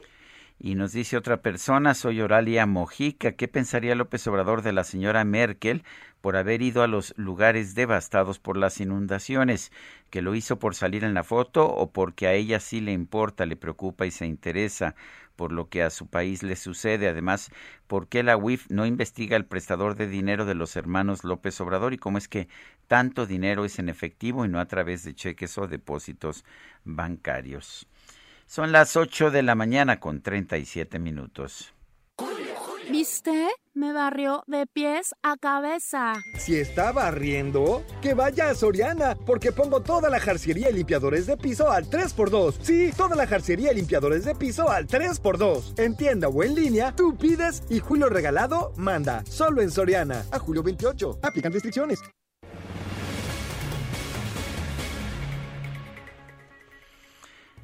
Bueno, y un grupo de familiares de niños con cáncer y organizaciones civiles anunciaron una manifestación para el próximo sábado para denunciar que continúa el desabasto de medicamentos. Andrea Rocha es representante legal de 220 niños con cáncer. Andrea Rocha, buenos días. Buen día, Sergio. Buen día, Lupita. Y un saludo a todos Hola, Andrea. que nos escuchan. Eh, An- An- Andrea, eh, Andrea Rocha, cuéntanos, eh, el presidente de la República dijo hoy que ya se compraron los medicamentos. ¿Cambia esto los planes? No, mira, Sergio, eh, como lo comentábamos el, el día de ayer, mira, el día 24 de julio realizaremos una marcha que sale del Ángel de la Independencia al Zócalo. Eh, esta marcha, eh, como tal, estamos pidiendo a la ciudadanía que se una en solidaridad a lo que viven las niñas y los niños con cáncer hoy en día, que es lamentable el desabasto de medicamentos en todo el país. Quiero decirte que cada que realizamos algún acto jurídico, cada que realizamos alguna protesta, siempre sale el presidente en sus mañaneras a decir que ya van a llegar las, la- las quimioterapias, que falta poco, pero quiero decirte que es completamente falso y a veces las pocas que llegan, pues a veces llegan, un ejemplo, los 40 mil medicamentos oncológicos que se robaron, pues es evidente que no alcanza a cubrir a, a los 20 mil niñas y niños con cáncer que se atienden en todo el país, ¿no? Entonces yo creo que ya de, promesas, de, de, de reuniones, de que nos muestren gráficas los papás y las mamás, ya estamos cansados, ¿no? Eh, Andrea, eh, de acuerdo con la información que se ha dado a conocer en las últimas semanas, la promesa es que cada semana ya va a llegar el medicamento. Eh, ¿Le creen al presidente? ¿Creen que este plan B que se anuncia el día de hoy sí va a funcionar, que sí van a recibir el medicamento? Pues mira, la verdad nosotros de, de, de promesas o de lo que el presidente dice, como mencioné, los papás están cansados, ¿no? Al final lo único que quieren los papás pues son resultados, ¿no? Es que es llegar a las clínicas, que los medicamentos, bueno, las quimioterapias para sus niñas y niños con cáncer ya estén, ¿no? Que no tengan que como tal recurrir a la vía jurídica para garantizar sus quimioterapias, que no tengan que realizar protestas. Mira, el día de ayer en la conferencia de prensa me mencionaba el papá Luis, que este, su hijito es Fernando, que lamentablemente perdió la vista derivado del desabasto y decía, yo como papá no tendría que estar el día de hoy aquí eh, haciendo manifestaciones, no tendría que haber acudido a la vía jurídica, no tendría que haber hecho varias cosas. Mi única obligación era estar en el hospital con mi hijo y que mi hijo recibiera sus quimioterapias. Pero pues es muy lamentable que ya son prácticamente tres años, ¿no? Tres años de falsas promesas, que ya van a llegar, que ya no falta mucho. Mira, te, te voy a hacer una recapitula- recapitulación. Primero decían que era un tema de corrupción de farmacéuticas, que iban a llegar de la India y que no iban a contar con el aval de COFEPRIS, después que iban a llegar de Francia, después que la ONU, y bueno, de verdad en serio ha sido un sinfín de mentiras. Lo único que ahora le exigimos a esta actual administración, y lo vamos a hacer a través de esta manifestación, porque entregaremos un, petitorio también a, a presidencia, anexando también todas eh, las sentencias que tenemos ya ganadas, los, la ruta jurídica que hemos emprendido, pues que realmente nos puedan exhibir los contratos, ¿no? Bueno, entonces habrá que ver eh, habrá que ver lo de lo de los contratos. eh, por lo pronto los niños no están recibiendo los medicamentos hasta este momento. No, mira, eh, es muy lamentable que ayer lo, lo comentaban los papás, ¿no? Solamente, pues, eh, lo reciben algunos, por ejemplo, hace como, como 20 días, cuando fue a una reunión con, con Juan Antonio Ferrer, dijo, a ver, ¿a ti qué medicamento te hace falta? Le dijo a una madre de familia. Y la madre de familia respondió, bueno, es que no solamente soy yo, son también los demás niños de otros estados de la República. Entonces, co- como, como lo mencionaba, es muy lamentable que solamente cuando los papás se manifiestan existan pues algunos medicamentos, ¿no? Lo que sí es un hecho es que no hay medicamentos en todo el país y pues bueno, derivado de eso es que invitamos a la ciudadanía a que acompañe a los papás y mamás de niñas con cáncer pues para exigir un derecho que, que está establecido en la Constitución el día 24.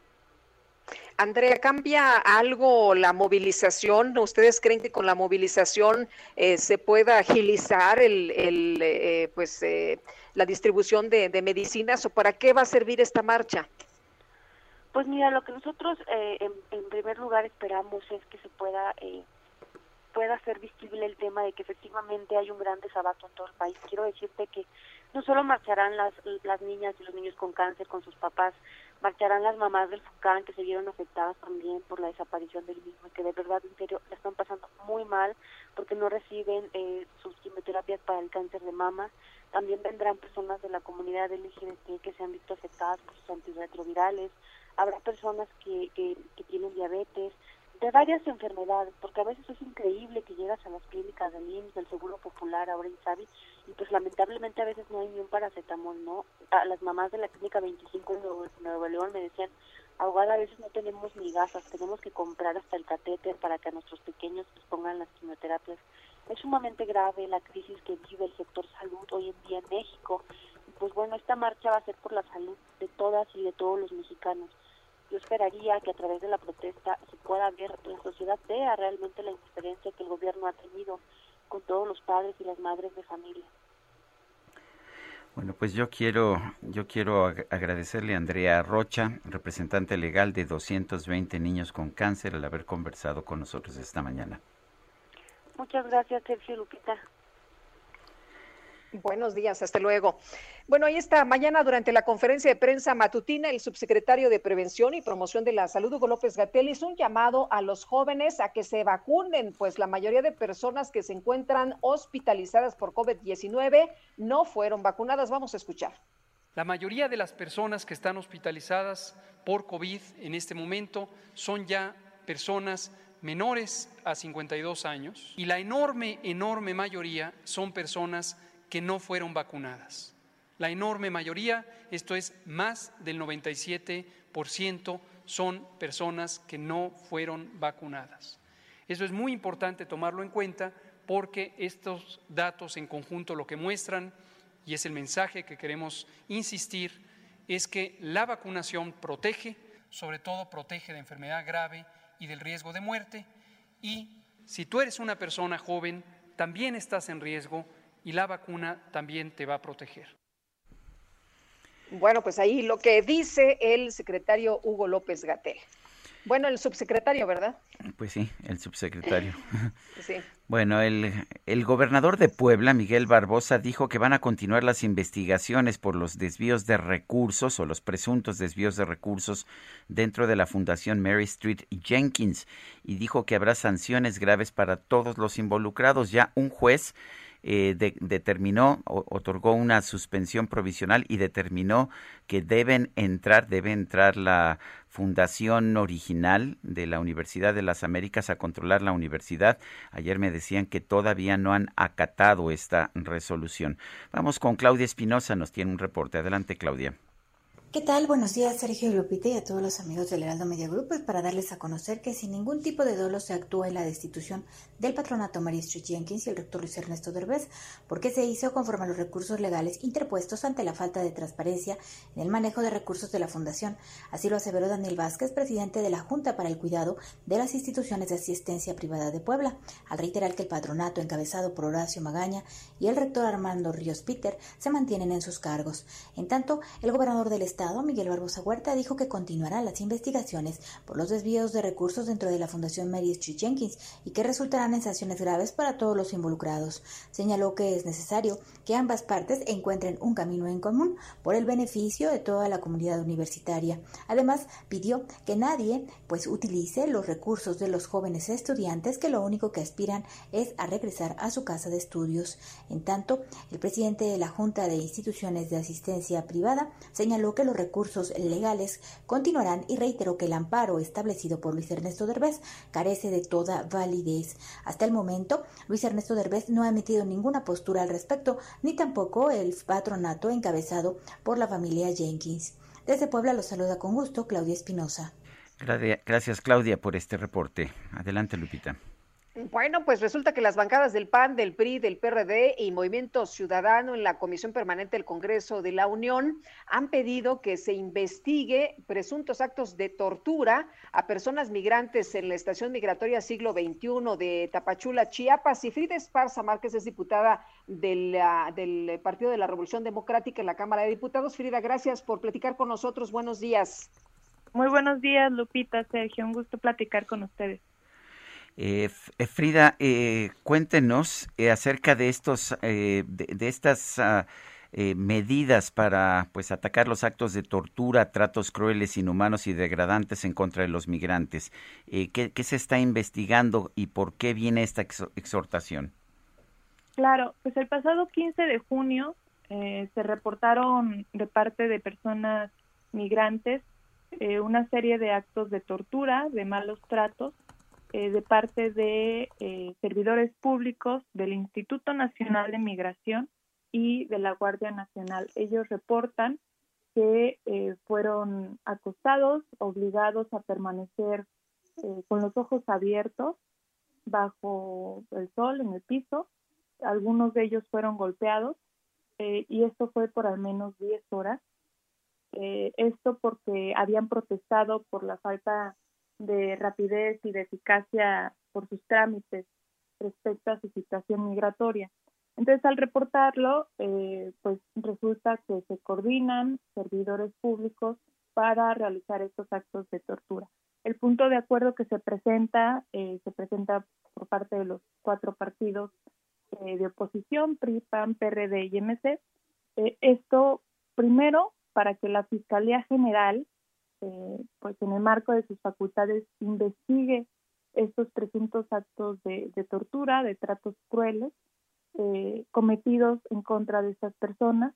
También se exhorta a la Comisión Nacional de Derechos Humanos para que se investigue esta situación, en su caso emita las recomendaciones que correspondieran eh, y en caso de que esta investigación arroje eh, los elementos que presuman eh, la los hechos de estos actos de tortura y de violación a los derechos humanos, pues se dé vista al Ministerio Público para que eh, se realice pues todo conforme a la ley, ¿no? Y, se evite esta situación nuevamente. y bueno, también es un exhorto al Poder Judicial para que resuelva lo que se estime conducente a partir de las investigaciones que se realice por parte de, la Fiscalía y de la Comisión de Derechos Humanos. Frida, en México se respetan los derechos humanos, es lo que nos ha dicho el presidente de la República una y otra vez en sus eh, mañaneras y también nos ha mencionado en varias ocasiones que en México ya no hay tortura como hoy en la mañana, ¿no? Pues vemos estas situaciones todos los días y lo grave es que ahora no nada más es por omisión, en, realizar las facultades que tiene el Instituto Nacional y la Guardia Nacional en este caso, eh, sino que ahora son eh, actores eh, que activamente violan y torturan a personas, a seres humanos. se ha reportado también que existe una red de trata de personas dentro del aeropuerto de la Ciudad de México, del aeropuerto internacional. Entonces, México ha pasado de ser eh, pues un país que intenta eh, pues dar trato y, dar preferencia a los derechos humanos a ser un actor que eh, sin ninguna medida me refiero porque ya vemos incluso la coordinación entre el Instituto Nacional de Migración y la Guardia Nacional para cometer estos actos de, tortura, algo pues sumamente grave que se ha pasado en esta, en esta ocasión, porque apagaron las cámaras, eh, apagaron eh, los servicios de luz previamente a realizar estos actos, esto, es lo que se ha reportado. Entonces, pues nada nos, nos impide suponer que ha sucedido anteriormente. Las personas migrantes, pues evidentemente se encuentran en una situación de por sí vulnerable, eh, donde reportaron que se les entregaba comida eh, en estado de descomposición y a partir de eso pues tienen eh, secuelas evidentemente psicológicas y de daño a su salud. Entonces, pues México sin, ninguna duda no ha respetado los derechos humanos, ni de las mexicanas ni de los mexicanos y por supuesto tampoco de los migrantes. Frida, muchas gracias por conversar con nosotros esta mañana. Muy buenos días. Al contrario, muy buenos días. Y vamos con Antonio Bautista, coeditor de la sección Estados del Heraldo de México. Antonio, adelante con tu reporte. Sergio Lupita, muy buenos días. Bueno, ahora que la tercera ola de COVID pasa ya por su quinta semana con números que superan el pico de contagios de la primera y aumenta y se consolida la presencia de la variante Delta en varias entidades con un aumento de casos en menores de edad, hay que tomar en cuenta que si bien el daño que causa este coronavirus es mayor en la población con alguna morbilidad, tres de cada diez fallecidos en esta pandemia no tenían ninguna, por lo que murieron como consecuencia directa del virus y no por un agravamiento en las personas, bueno, de las enfermedades que padecían estas personas.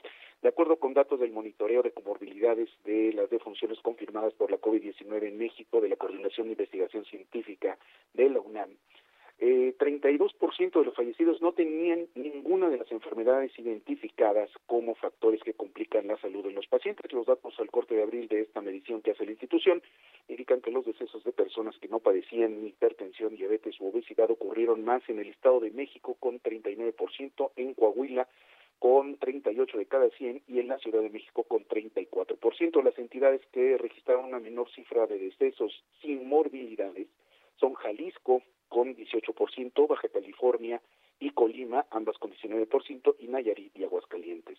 Y bueno, pues de acuerdo con la encuesta nacional de salud y nutrición, si tomamos en cuenta que los padecimientos que más se están registrando eh, casos, complicaciones de la COVID-19, que es la hipertensión, la diabetes y la obesidad, bueno, pues en el caso de la hipertensión se detecta más en Campeche, Sonora y Veracruz. La diabetes tiene prevalencia en Campeche, Hidalgo y Tamaulipas y la obesidad tiene una mayor presencia en Quintana Roo, Baja California y Tabasco. Y esto es importante tenerlo en la mesa porque pues eh, estamos dándonos cuenta que no tener una enfermedad no nos libra de padecer consecuencias fatales con la COVID-19. Gracias, Antonio. Muy buenos días. Son las 8 de la mañana con 54 minutos. Guadalupe Juárez y Sergio Sarmiento estamos en el Heraldo Radio y regresamos en un momento más. Claro que sí.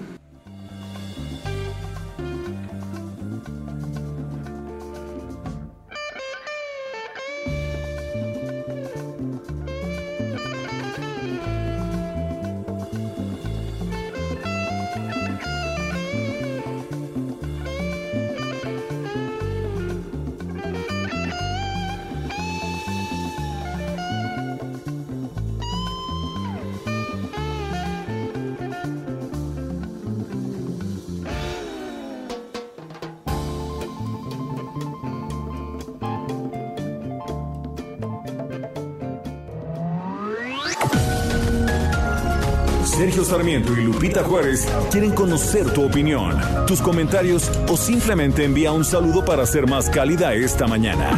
Envía tus mensajes al WhatsApp 5520 109647. Heraldo Radio, la HCL se comparte, se ve y ahora también se escucha.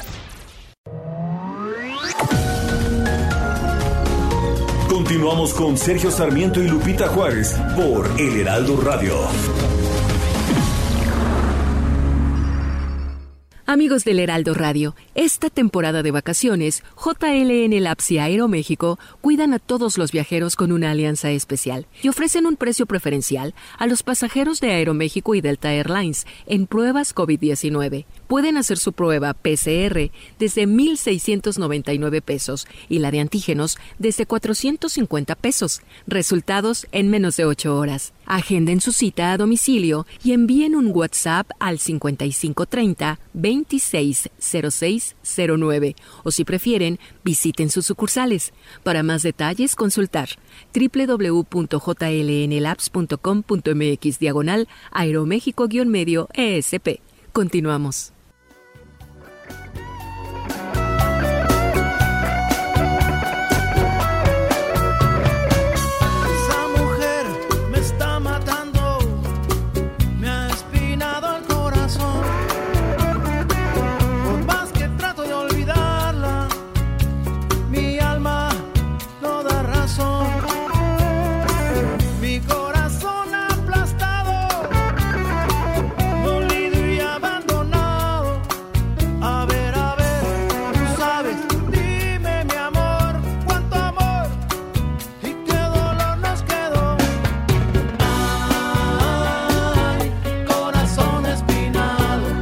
La verdad es que me gusta mucho este corazón espinado en el que se conjuntan los talentos de Maná y de Santana. Escuche usted la guitarra de Santana en un contrapunto con la voz de Fer de Maná.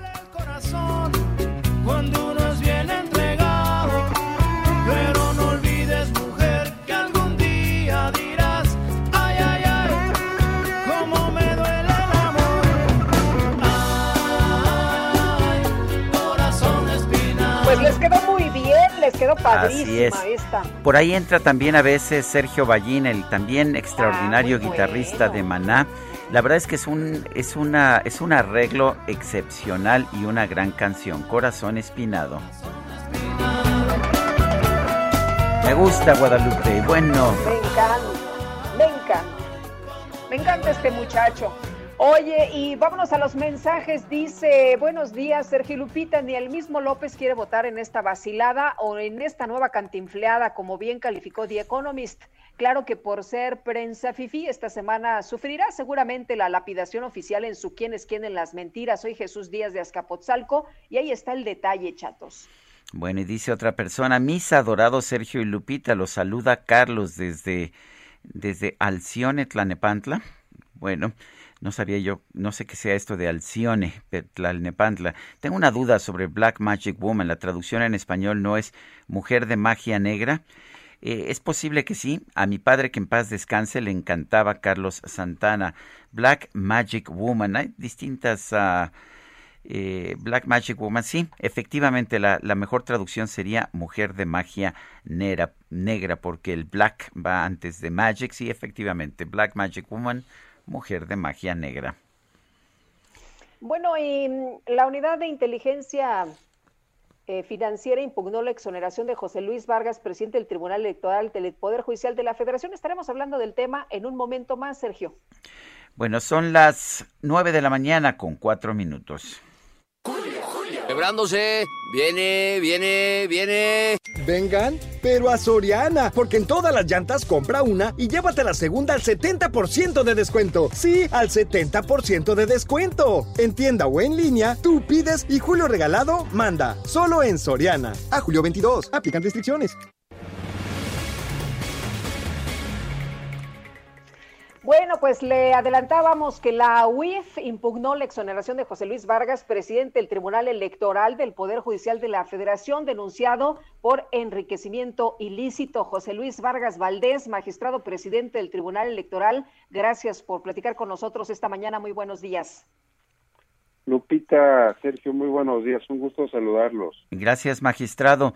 A ver, tengo entendido que ya tiene usted una, pues un un ejercicio de no responsabilidad penal. ¿Puede, puede, puede la UIF seguir intentando tomar acciones por, por esta situación?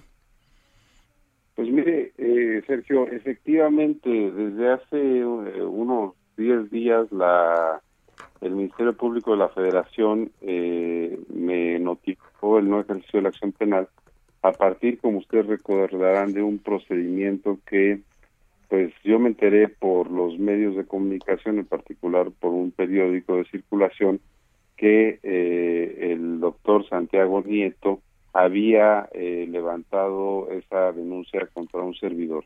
Acudí personalmente al Ministerio Público, me notifiqué, presenté absolutamente todos eh, mis comprobantes de ingresos, mis declaraciones patrimoniales, mis declaraciones ante el SAT, eh, y resulta que la denuncia me la formulaba de 2012 a 2020, es decir, cuando yo ni siquiera era funcionario público. Pero en ánimo de transparentar y aclarar cualquier tipo de situación, presenté toda esa información y no solo el Ministerio Público, sino el perito técnico eh, fiscal de la propia Fiscalía General determinó que mis ingresos y mis egresos son perfectamente coincidentes es decir, que mi patrimonio es lícito, que mis propiedades que, que fueron eh, todas adquiridas antes de, ser funcionario público, pues tienen un origen lícito, que también las que tiene mi esposa, que es una funcionaria eh, de una transnacional importante, pues que también habían sido adquiridas sin ningún tipo de ilicitud. Y hoy, eh, pues nuevamente eh, con el modus operandi que hace el titular de la UIF, pues lo saca en primera plana desde el día de ayer en un periódico de circulación nacional. Y hoy además nos enteramos que eh, como no le bastó que, eh, que insisto que el, el, el, documento del Ministerio Público es contundente en, en, en el análisis que hace de mi vida financiera, pues presenta un, eh, o por lo menos eso me entero por el periódico que está presentando una denuncia ahora por lavado de dinero. Eh, ustedes saben que el lavado de dinero pues es un delito complejo que pues exige primero tener recursos de procedencia ilícita, llámese de algún tipo de, de negocio, trata de personas, narcotráfico, cualquier tipo de, de esas irregularidades, y que ese dinero se, se busque a través de una empresa o a través de un mecanismo comercial transformarlo en dinero lícito. Y yo, déjenme decirles que no tengo ningún tipo de empresa a mi nombre, es decir, nunca, eh, excepto mis despachos legales cuando ejercía como abogado, que están totalmente cerrados, pero el hecho de que ahora finque una responsabilidad que ni siquiera corresponde a mi tipo de forma de percibir eh, mi modo de vida, pues es absolutamente unas ganas de denostar mi imagen y sobre todo, y es la parte que me preocupa, Sergio Lupita, de interferir en el proceso electoral en la parte que hoy nos encontramos, toda vez que, pues como ustedes saben, el Tribunal Electoral eh, en este momento pues es cuando tiene su función más delicada y que exigiría pues que nos permitan hacer nuestro trabajo y no andar contestando este tipo de absurdos legales que el señor Nieto me está imputando. Eh, magistrado Vargas, dos cosas. Eh, eh, usted entonces lo que nos está diciendo es que lo quieren presionar para que haya un resultado distinto después de las elecciones o que haya una situación distinta o afirmaciones distintas después del proceso electoral. Y dos, la UIF presentó la nueva denuncia contra usted en la que incluye a su esposa y a empresas por posibles transferencias ilícitas al extranjero y también recepción de recursos de compañías fachadas. Usted nos decía hace unos momentos que no tiene empresas, pero lo que se está denunciando es que se utilizaron empresas fachadas.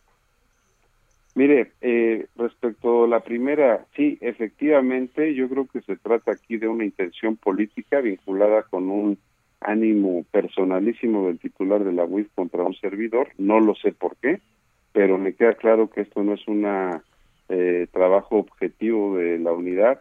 También me queda claro que no es la primera vez que utilizan esa institución para esos fines y precisamente por eso pues es que el nivel de este éxito en consignaciones que hace el esa oficina pues es prácticamente escaso por una razón, porque el simple hecho de que lo den a conocer públicamente, filtrado a través de los medios, corrompe el procedimiento legal, eh, Lupita.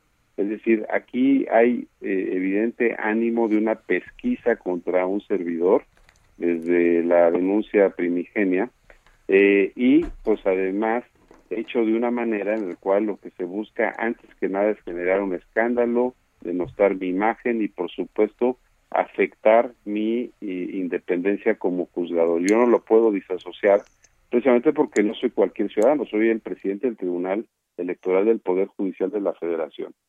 Y en segundo, en lo que tiene que ver con eh, el asunto de, que hoy se menciona, mire, yo necesito conocer los hechos porque no los conozco, o sea, de qué se denuncia, pero lo que sí le puedo decir, mi esposa es una alta ejecutiva de una transnacional, lleva 17 años trabajando ahí y todos sus ingresos, eh, que pues que, evidentemente gana bien por la función que desempeña, son absolutamente transparentes, explicables y evidentemente es una eh, compañía transnacional que muchos de los recursos que reciben y demás, pues son eh, recursos que provienen de este de, del lugar donde está la, la empresa que tiene su sede. Pero precisamente por la importancia de, ese tipo de, de acusaciones que no las conozco pues esa parte creo que en todo caso sería lo que habría que analizar ahora qué se le está ocurriendo al señor Nieto como para no solo meterse conmigo sino como meterse con mi familia. Eso creo que, insisto, habla de su poca ética como funcionario público y también habla de que eh, pues lo que está cometiendo son violaciones al, eh, al, al, al, al, utilizar información que no debe utilizar y que en todo caso lo tendría que judicializar y no presentar en los medios de comunicación. Eso, Lupita, es un delito y ese delito pues yo también me voy a encargar de eh, pues hacer que se, se denuncie y que pues evidentemente esta persona que se siente intocable pague las consecuencias por ello. Eh, magistrado, si me permite, en otro, en otro tema, ayer se denunció también en la prensa que pues algunos magistrados, y también lo mencionaron a usted, utilizaban tarjetas de crédito para comprar vinos, eh, súper y otras cosas con cargo a los ciudadanos. Eh, ¿Tiene usted alguna, alguna explicación a este respecto? Mire, a ver, justo, y también qué bueno que lo menciona Lupita, porque parte de lo que yo he estado haciendo desde que llegué hace siete meses al Tribunal Electoral es eh, pues transparentar mucho de las actuaciones previas eh, que ha habido en el tribunal y eso me ha ocasionado pues algún tipo de, de, de molestia, de enemistades por parte de mis pares eh, debido a que creo que el Tribunal Electoral no se puede quedar ajeno a toda la transformación en materia de eh, debido uso de los recursos públicos y de transparencia. La verdad, esa información que, que fue pública es una información que un periodista obtuvo a través de transparencia y que la este, que, y que el INAI nos obligó a, a, a revelar y efectivamente lo que yo tengo que eh, investigar y analizar es por qué solo dos magistrados de la sala superior tenían tarjetas de crédito cuando yo no tengo, nunca he tenido una tarjeta del tribunal. Hay otros funcionarios que sí se justifica, le voy a decir, la, el uso de tarjeta. ¿Por qué? Porque, por ejemplo, quien el área que nos compra los boletos de avión cuando nosotros salimos a una comisión, pues eh, tiene esa tarjeta, es así, conozco que existe esa tarjeta, pues para evidentemente hacer las compras eh, ante las líneas aéreas. Pero si, las otras tarjetas que existen, la verdad es que yo me vengo enterando recientemente que las hay y evidentemente una de mis funciones, sin prejuzgar si hay un buen o mal uso de, las mismas, pues será a través de eh, los órganos internos de control y a través de eh, una ¿Usted no hizo gasto de, en vinos? Bueno, en vinos, pues evidentemente no, no, no estaría permitido porque incluso la ley respecto de los eh, recursos que nos brinda para, por ejemplo, apoyo a alimentos, pues tenemos que eh, pues excluir cualquier tipo de bebida alcohólica. Es decir, se pagan los alimentos en las comisiones o, o en determinadas reuniones de trabajo, eh, pero sin eh, posibilidad de que uno meta eh, facturas por alcohol. Entonces esa parte, insisto, no quisiera adelantarme porque no la conozco y tampoco quisiera prejuzgar este, esa, eso que están señalando de alguno de mis padres. Bueno, muy bien, pues magistrado, muchas gracias por platicar con nosotros esta mañana. Muy buenos días. Yo les agradezco mucho, Lupita, Sergio, y un gusto y un abrazo como siempre. Hasta luego, muchas gracias. Es José Luis Vargas Valdés, magistrado presidente del Tribunal Electoral del Poder Judicial de la Federación. Vámonos a un resumen de la información más importante. Esta mañana el presidente López Obrador envió un mensaje de felicitación al presidente electo de Perú, Pedro Castillo, por su triunfo electoral. Anunció que el canciller Marcelo Ebrard va a acudir a su toma de posesión. Le enviamos al maestro Pedro Castillo Terrones un abrazo solidario. Le deseamos que le vaya muy bien, lo merece su pueblo. Somos parte de dos naciones que tienen antecedentes culturales de mucha trascendencia histórica. Son dos grandes civilizaciones, las de eh, el Perú y las de México. De modo que es mucho lo que nos une y nos da muchísimo gusto este triunfo. Lo celebramos. El secretario de Salud, Jorge Alcocer, señaló que durante el mes de julio, bueno, lo que queda del mes de julio, se van a entregar más de 66 millones de medicamentos oncológicos a las farmacias de los centros de salud y hospitales del país. Termino con los oncológicos por el interés válido, desde luego, pero exagerado y utilizado con otros fines de alguna parte de la, de la información. La UNOPS adquirió 132 claves de medicamentos oncológicos, con un total de 11.795 millones de pesos y un volumen de 6.929.197 piezas.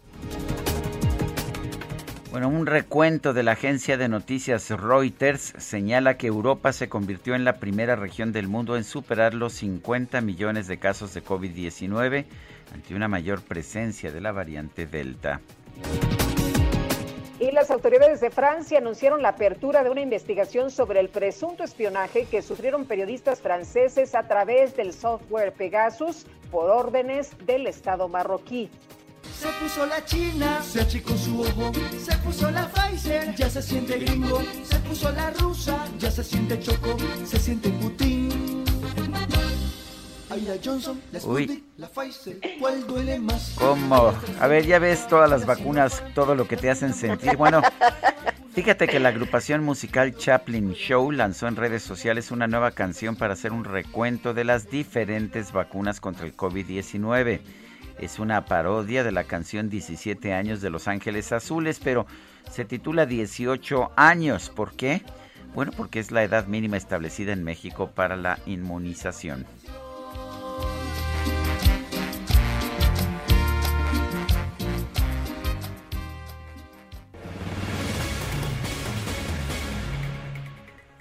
Bueno, y fíjate que la sección 18 de la Coordinadora Nacional de los Trabajadores de la Educación en Michoacán aseguró que quienes mantienen los bloqueos a las vías férreas y toman casetas no son integrantes de la coordinadora, sino son integrantes de la coordinadora. ¿De quién se trata? Gamaliel Guzmán Cruz, secretario general de la sección 18 de la Coordinadora Nacional de Trabajadores de la Educación. Buenos días. ¿Qué tal? Muy buenos días por aquí a la orden. Eh, don Gamaliel, ¿quiénes son los que están bloqueando vías de ferrocarril y que están tomando casetas?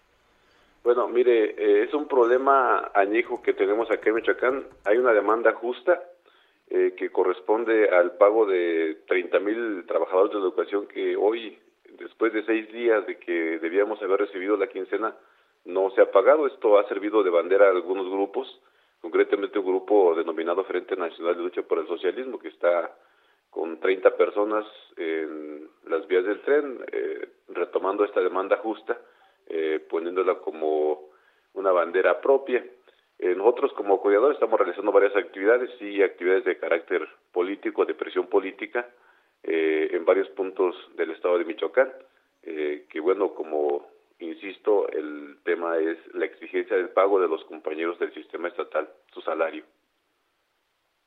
Eh, Gamaliel, eh, ustedes están eh, realizando algunas protestas, pero no en las vías férreas. Así es. desde el día viernes nos apostamos afuera de las oficinas recaudadoras de rentas, que son dependencias del gobierno del Estado y de la Secretaría de Finanzas. El día de hoy vamos a estar movilizándonos también en diferentes puntos de la ciudad de Morelia mañana, pasado y el viernes también en varios puntos carreteros inclusive, eh, algunas casetas también, eh, como parte de la presión política que estamos haciendo, pero insisto, eh, en las vías del tren no estamos realizando ninguna acción los de la CENTE. ¿En qué está enfocada la CENTE y qué pasa con estas declaraciones de estas personas en el sentido de que no les han pagado? ¿Es, es, no les han pagado a los, a los maestros de la sección 18? Sí, mire, le, repito, en este momento, después de seis días que ha pasado, de que debió haber pagado el salario, eh, tenemos la necesidad de salir a manifestarnos para exigir el pago precisamente del salario. Son 32 mil compañeros del sistema estatal que no han recibido su quincena. Esto aunado a lo que ya se venía padeciendo desde el año pasado hay un adeudo de 651 millones de pesos que son prestaciones diversas que corresponden precisamente al año 2020. Entonces, hoy eh, tenemos seis días que no se paga el, salario y por lo que se ha declarado nos informan que no hay recursos suficientes para el pago de las quincenas posteriores hasta salir el año 2021. Eh, en el mes de diciembre nosotros señalamos que había enviado al Ejecutivo del Estado eh, un, un presupuesto de egresos eh, destinado para el sector, educativo muy por abajo de lo que debió haberse pagado. Se requieren 9 mil millones de pesos para pagar la nómina de todo el año. Enviaron un presupuesto de 3.200 millones. De entrada eso pues es una, una irresponsabilidad del Poder Ejecutivo, pero también por parte del Congreso del Estado que les avalaron ese, ese, ese monto. Entonces se preveía que esto sucedería. Hemos venido denunciando en diferentes momentos ante el gobierno federal inclusive para que se coadyuve y se busque la forma de resolver, porque hoy ya lo que dijimos en aquel momento pues está sucediendo. Los compañeros del sistema recursos, no tienen el pago. ¿Los recursos los manda la federación y los distribuye el Estado o van etiquetados y, y los tiene que pagar el Estado? No, eh, son, es una nómina estatal que corresponde al gobierno del Estado. En meses pasados se trabajó una propuesta en donde el gobierno federal estaría eh, coadyuvando para el pago. Se firmó un acuerdo que le llamaron la federalización de la nómina, eh, pero no fue suficiente porque si sumamos esta cantidad que acabo de mencionar, 3.200 millones más 3.200 millones que corresponden a la, a la federación, según el acuerdo, aún así hay un déficit, no hay para, para pagar la quincena de todos los trabajadores del sistema estatal, que insisto, tienen, tenemos el patrón, en este caso en el gobierno del Estado. O sea, ¿e-, ese, ese recurso sí existía, pero se fue a otro lado. No, no, no fue suficiente. No fue suficiente. No, no fue suficiente. Qué bueno que lo aclara porque no me quedaba claro. Muy bien, eh, Gamaliel, muchas gracias por platicar con nosotros esta mañana. Buenos días. Saludos, gracias por la atención. Hasta luego. Gamaliel Guzmán Cruz es secretario general de la sección 18 de la Coordinadora Nacional de los Trabajadores de la Educación.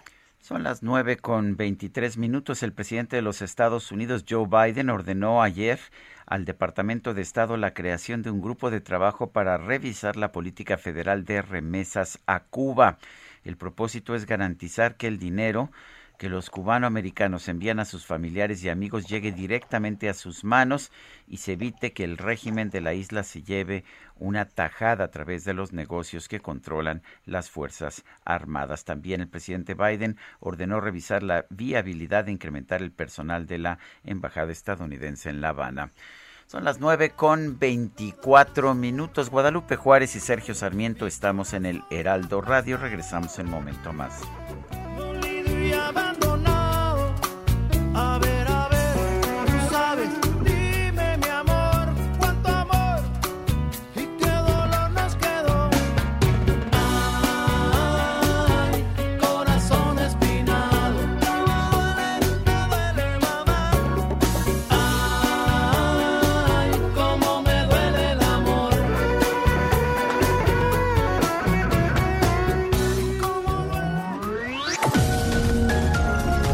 Sergio Sarmiento y Lupita Juárez quieren conocer tu opinión, tus comentarios o simplemente envía un saludo para ser más cálida esta mañana. Envía tus mensajes al WhatsApp 5520 109647. Heraldo Radio. Continuamos con Sergio Sarmiento y Lupita Juárez por El Heraldo Radio.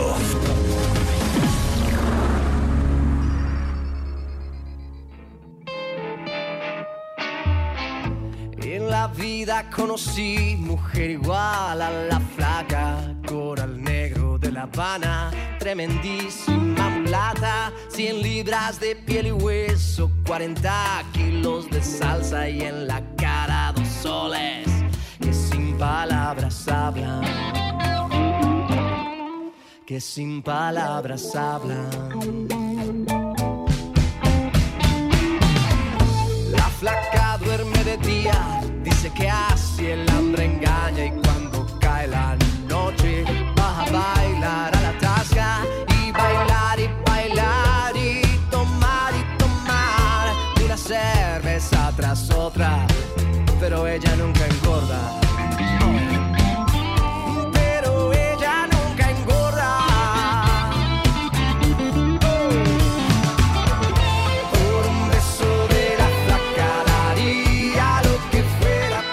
La flaca, la flaca, ¿cómo ves, Guadalupe? ¿Te gusta?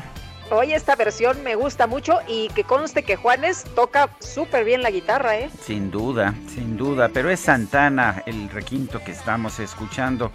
Esta flaca, pues originalmente de Jarabe de Palo, aquí escuchamos, la escuchamos con Juanes y con Santana. como dice la canción, Ahí está Juanes. Tenemos mensajes de nuestro público, Guadalupe. Nos dice Beatriz Blanco Villaseñor, eh, saludos al mejor noticiario, un magnífico equipo con los mejores periodistas Lupita y Sergio, un afectuoso saludo. Y dice otra persona, Denia, buenos días, gracias Lupita, gracias Sergio por todo lo que me regalan todos los días a través de su trabajo. Me encanta escucharlos.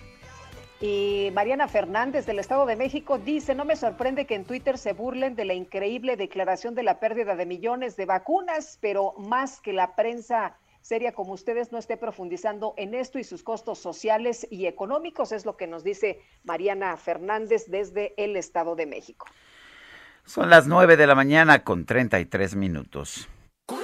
¿Viste? Me barrió de pies a cabeza. Si está barriendo, que vaya a Soriana, porque pongo toda la jarcería y limpiadores de piso al 3x2. Sí, toda la jarcería y limpiadores de piso al 3x2. En tienda o en línea, tú pides y Julio Regalado manda. Solo en Soriana. A julio 28. Aplican restricciones. Pues la Fiscalía General de Justicia avanza en la investigación para determinar a los responsables del colapso en la línea 12 y Jorge Almaquio nos tienes los detalles. Buenos días. Gracias, Sergio Lupita, amigos. Así es, en la última etapa de investigaciones se encuentra el trabajo pericial de la Fiscalía General de Justicia de la Ciudad de México en torno al colapso de la línea 12 del metro en el tramo Olivos-Tezonco, en donde murieron 26 personas y más de 90 personas resultaron heridas. La dependencia que encabeza Ernestina Godoy prevé que en cuanto concluya el dictamen realizado por los expertos de la Coordinación General de Investigación Forense y Servicios Periciales, la institución estará en posibilidades de formular la teoría del caso y realizar las imputaciones correspondientes por los delitos de homicidio, lesiones y daño a la propiedad. En tanto, expertos que trabajaron en el caso Repsamen llevan a cabo la identificación de personas relacionadas directamente con el tramo colapsado de la línea dorada, tanto de constructores y supervisores como de servidores públicos, a fin de determinar el deslinde de responsabilidades. El equipo de judicializadores que cuenta entre sus integrantes con personal que llevó a cabo las imputaciones, etapa complementaria y enjuiciamiento del centro educativo en Tlalpan avanza en el estudio de la información documental y legislación vigente. La FGJ expuso que los trabajos periciales están concluidos en su fase de campo y en próximas fechas se concluirán los resultados del laboratorio en cuanto a lo relacionado a soldaduras, pernos y acero de las superestructuras metálicas del puente. Señala que ha iniciado la fase de integración del reporte de análisis comparativo de los resultados del laboratorio con la información del proyecto ejecutivo, planos de diseño, de taller y proceso constructivo. Sergio Lupita, amigos, el reporte que les tengo. Buen día. Muchas gracias, Jorge. Muy buenos días. Bueno, son las son las nueve de la mañana con 35 minutos. Eh, la Fiscalía General de Justicia avanza, bueno, eh, Lupita, creo que no tengo un problema de comunicación. Adelante. Sí, fíjate, fíjate, Sergio, que la activista Jazz Bustamante, que es defensora de los derechos de la comunidad LGBTI, informó que pues ya de plano se salió de Veracruz luego de recibir amenazas. Jazz Bustamante, defensora de derechos humanos, muchas gracias por platicar con nosotros esta mañana, con Sergio y conmigo, y pues para que el auditorio conozca qué es lo que estás atravesando, qué es lo que está pasando, quién te está amenazando y por qué. Gracias, muy buenos días. Hola, estimada, muy buenos días, muchas gracias. Pues sí, lamentablemente, eh, pues ocurrieron estos hechos el día sábado aproximadamente a las cuatro de la tarde. Eh, ya había yo recibido anteriormente algunas amenazas, ya había habido, digamos que algunos hechos violentos. El último más violento fue en 2014, donde eh, ahí recibí golpes, donde perdí la conciencia y desperté unas horas después, pero este es el primer eh, ataque o amenaza donde interviene el tema de mi familia, nunca antes había ocurrido. La persona, llegaron cinco personas armadas, una de ellas se baja, se sienta al sillón donde yo estaba en negocio y me dice que me trae un mensaje del jefe. A partir de ahí esta persona eh, me dice que debo de desocupar el departamento donde vivo y que debo de además eh, irme de aquí de, de pues de donde vivo el, el negocio desocuparlo y el departamento que me da 24 horas para hacerlo. Eh, cuando ocurre esto pues obviamente empezamos a accionar con la red nacional de defensoras mi familia también y, y yo. Y pues bueno cuando esta persona hace a irse me, enseña en su celular unas fotografías donde en fotografías que se veían en su pantalla estaba uno de ellos mis familiares y casas de algunos de ellos. Y a partir de ahí pues bueno eh, lamentablemente tengo que pues salir salir en un par de horas de ahí desocupar en menos de cuatro horas el departamento y el negocio y pues bueno lamentablemente el estado de Veracruz no me garantiza la seguridad ni de mi familia ni la mía y pues lamentablemente tengo que andarme pues literal huyendo, refugiando por mi labor como defensora de derechos humanos. Eh, ¿Ya se ha presentado una denuncia por estos hechos?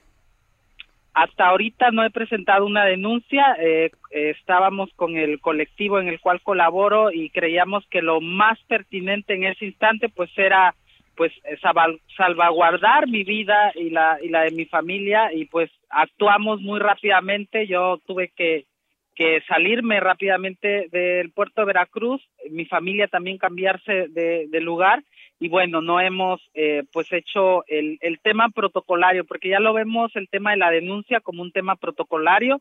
Yo personalmente he dado acompañamiento en los últimos eh, meses a casos de personas de la diversidad sexual que han sido robadas eh, y drogadas y golpeadas, incluso algunas y algunos violados acá en el estado de Veracruz. Eh, podríamos, eh, digamos que configurar que viene por ahí eh, y ya anteriormente yo he presentado denuncias por amenazas y por, por ataques.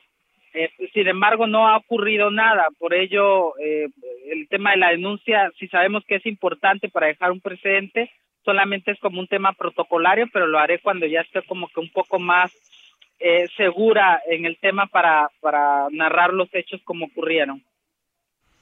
Muy bien, pues ya entonces no no no sabe usted directamente quién la está amenazando. Sí, es último, no lo escuché, perdón.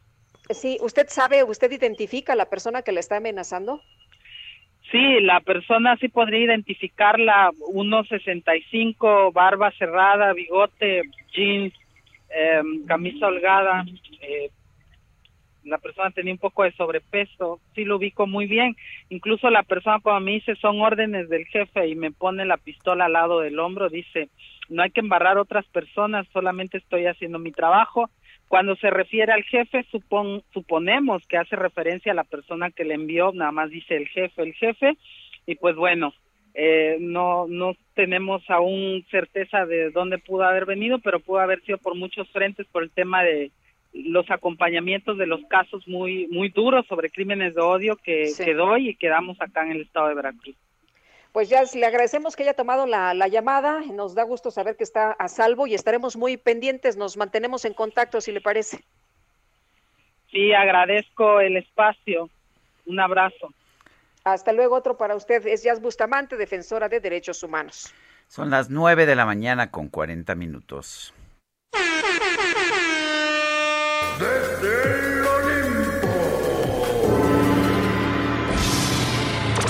La micro deportiva.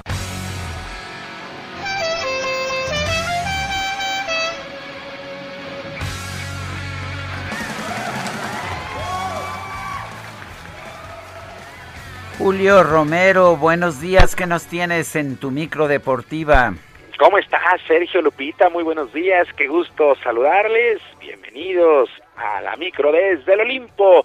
Sin especificarse los detalles, seis nadadores de Polonia que estarían participando en la justa veraniega tuvieron que abandonar Japón debido a un error administrativo de la Federación Polaca de Natación y antes del inicio de las competencias de regreso en su país, pues estos nadadores amenazaron con emprender acciones legales en contra del organismo y ya pidieron la destitución de su presidente. La natación se pone en marcha el sábado. Imagine usted lo que son las cosas, prepararse prácticamente cuatro años, aguantar una suspensión, en un alargamiento de un año para pues estar en unos juegos y resulta que pues la federación se equivoca, no los inscribe y van de regreso a su país ya estando en el lugar del evento, pues imperdonable para que vean qué pasa en todos lados.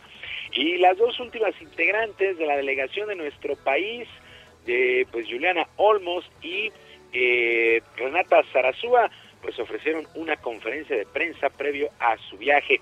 Estas tenistas estarán eh, participando en el dobles femenil. Por lo pronto, Juliana Olmos se mostró muy contenta e ilusionada por ganar alguna presea.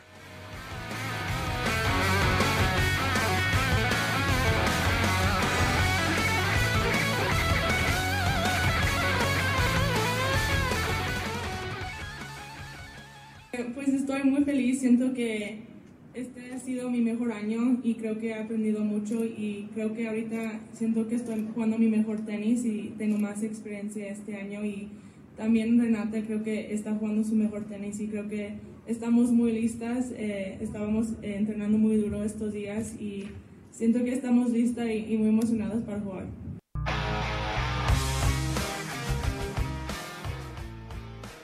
Por su parte, Renata Zarazúa trata de no preocuparse de más por el tema de la pandemia y los casos de COVID que se han registrado en los últimos días en la capital japonesa.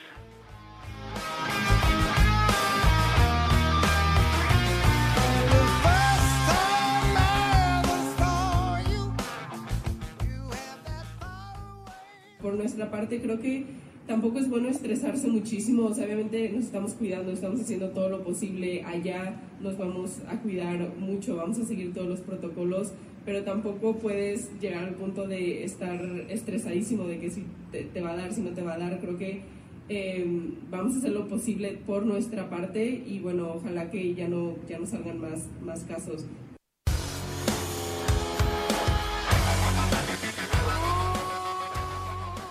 Bueno, a cuidarse, en verdad hay que cuidarse.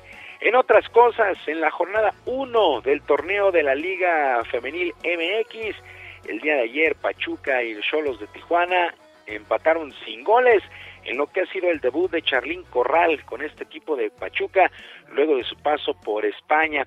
En otros resultados, Atlas 3 por 2 sobre Toluca, Tigres venció 2 por 0 a Mazatlán, las Chivas golearon 5 por 0 al San Luis y Cruz Azul 1 por 0 sobre el equipo de Juárez. Fecha 1 en la Liga Femenil MX, en la varonil. El jueves arranca toda, toda la actividad. Y a través de un comunicado, la CONCACAF dio a conocer que Gerardo Martino, director técnico de la selección mexicana de fútbol, podrá sustituir al atacante Irving Lozano para lo que resta de la actual Copa Oro allá en los Estados Unidos. El llamado Chucky sufrió un fuerte golpe en la cabeza en el duelo ante Trinidad y Tobago y tuvo que ser trasladado al hospital para sus revisiones. Por este golpe causó baja del torneo y el organismo informó que el reglamento permite la sustitución en caso de baja médica o enfermedad grave. Deberá autorizarla el cuerpo médico de la CONCACAF. Pues así las cosas, sí, sí podrán sustituir a Irving el Chucky Lozano.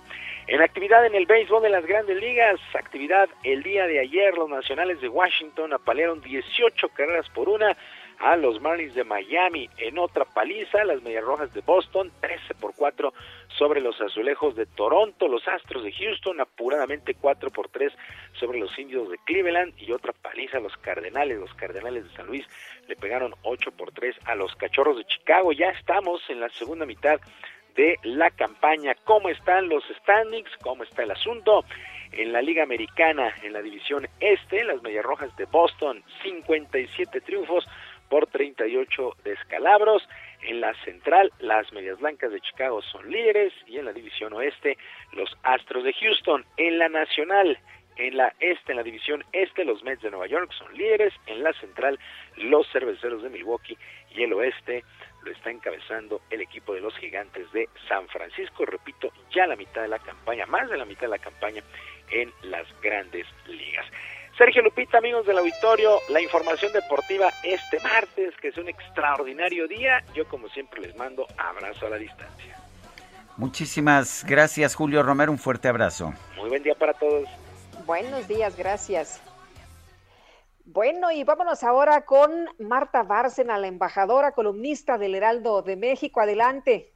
Vivimos un verano de 2021 caliente por la nueva ola de contagios COVID, las lluvias torrenciales en Europa, eventos políticos traumáticos en Haití, Sudáfrica y Cuba. Muchos pensábamos que estábamos lejos ya de la pandemia de la COVID-19 gracias a la vacunación, pero ha vuelto una ola que afecta a todo el mundo por las variantes más contagiosas. Esto retrasará la recuperación quizás hasta 2023. Malas noticias para sociedades ya agotadas por las crisis sanitaria y económica. Hay titubeos en muchos países sobre la conveniencia de reabrir clases presenciales y un irresponsable movimiento antivacunación en muchos países. Esta nueva ola de COVID también podía poner en duda la reapertura de la frontera entre México y los Estados Unidos. Además de la nueva ola del COVID, el cambio climático impactó con lluvias torrenciales a Alemania y otros países europeos, que hasta ahora han causado la muerte de más de 180 personas. Las consecuencias de la catástrofe climática afectarán las elecciones en Alemania, previstas para septiembre, las primeras en la era post-Merkel. En lo político, julio nos ha traído eventos traumáticos. El asesinato del presidente de Haití, Jovenel Moïse, ejecutado por mercenarios colombianos, soldados del ejército, algunos de ellos entrenados en Estados Unidos. Falta mucho por aclarar del cómo y el porqué del asesinato, pero las consecuencias son claras ausencia de gobernabilidad, tres aspirantes a conducir al país cada vez más sumido en la miseria. ¿Qué podrá hacer una América Latina desunida para ayudar a Haití a salir del marasmo? También en el Caribe, muchos cubanos salieron a las calles a protestar con el lema patria y vida. Cansados de las carencias, las penurias, las, largas colas para abastecerse de los productos más elementales y la falta de expectativas, se registraron protestas no vistas en años en la isla. El injusto embargo comercial y económico de Estados Unidos a Cuba la impacta fuertemente. Y tal como han solicitado 187 países en la Asamblea General de las Naciones Unidas, el embargo debe terminar. Pero es cierto que el régimen cubano reaccionó con dureza, reprimió a los que protestan y acusó por enésima ocasión a Estados Unidos de instigar la desestabilización, en lugar de abrirse al diálogo que debe darse solo entre los cubanos. Como escribió Leonardo Padura, pienso que ni una ni otra evidencia de desestabilización o de vandalismo le quitan un ápice de razón al alarido que hemos escuchado.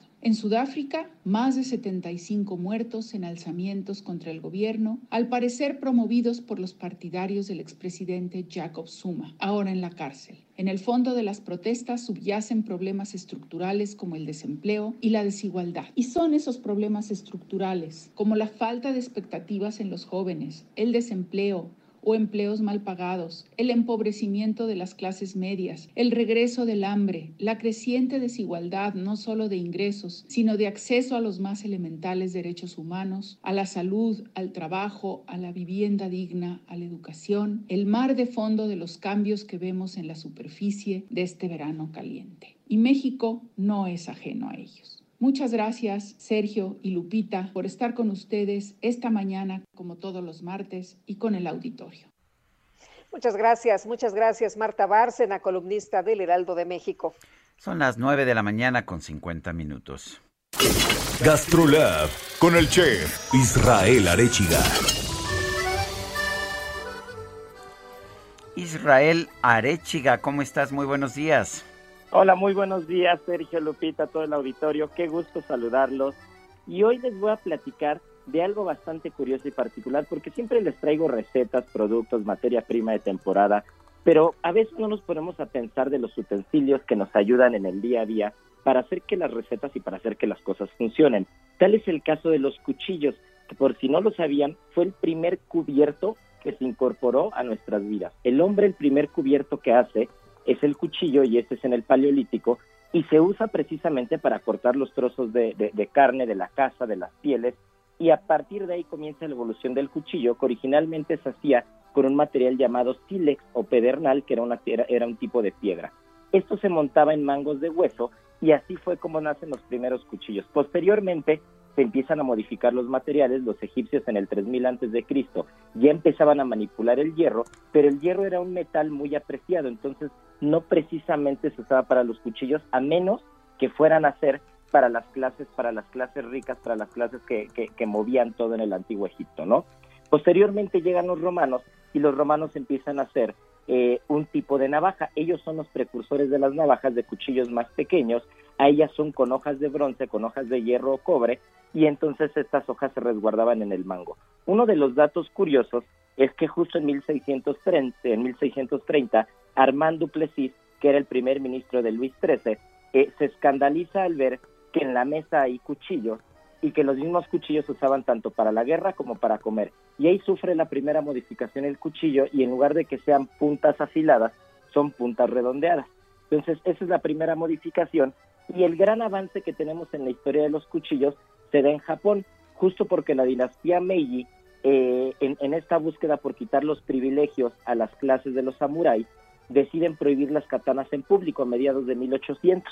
Y entonces todas las casas que se dedicaban a forjar metales y hacer las katanas para, las, para, para, para los samuráis en Japón, se quedan sin, sin venta, se quedan sin poder hacer katanas porque ya están prohibidas y entonces deciden empezar a hacer cubiertos y empezar a hacer cuchillos.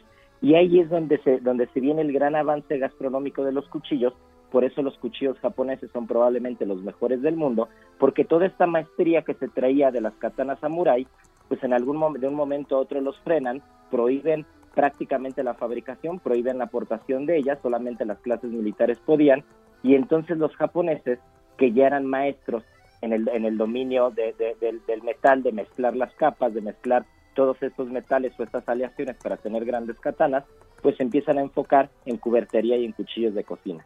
Y así es como hasta el día de hoy tenemos unos grandes cuchillos y gracias a ello pues podemos hacer grandes recetas. Espero que hayan disfrutado esta historia y les mando un fuerte abrazo. Pues sí, claro que sí, Israel, y un fuerte abrazo. Gracias, buenos días. Nos escuchamos mañana. Eh, Lupita, se nos acabó el tiempo cuando son las nueve con cincuenta y cuatro casi. Pues vámonos entonces, que la pasen todos muy bien, mi querido Sergio, disfruten este día y nos escuchamos mañana, que ya es miércoles, qué rapidito. Bueno, y pues salimos con Europa de Carlos Santana. Hemos estado escuchando a Carlos Santana en su cumpleaños. Hasta mañana. Gracias de todo corazón.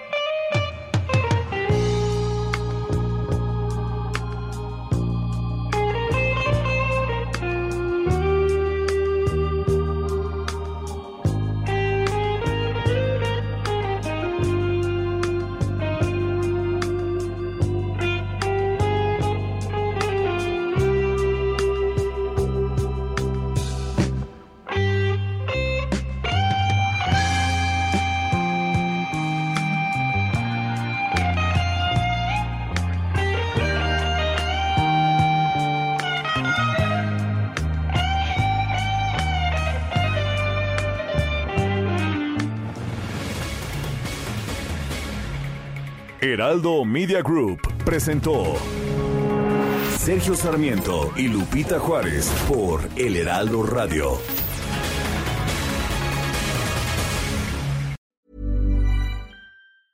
Ever catch yourself eating the same flavorless dinner three days in a row? Dreaming of something better? Well, HelloFresh is your guilt-free dream come true, baby. It's me, Kiki Palmer. Let's wake up those taste buds with hot, juicy pecan crusted chicken or garlic butter shrimp scampi. Mm. Hello Fresh. Stop dreaming of all the delicious possibilities and dig in at HelloFresh.com. Let's get this dinner party started.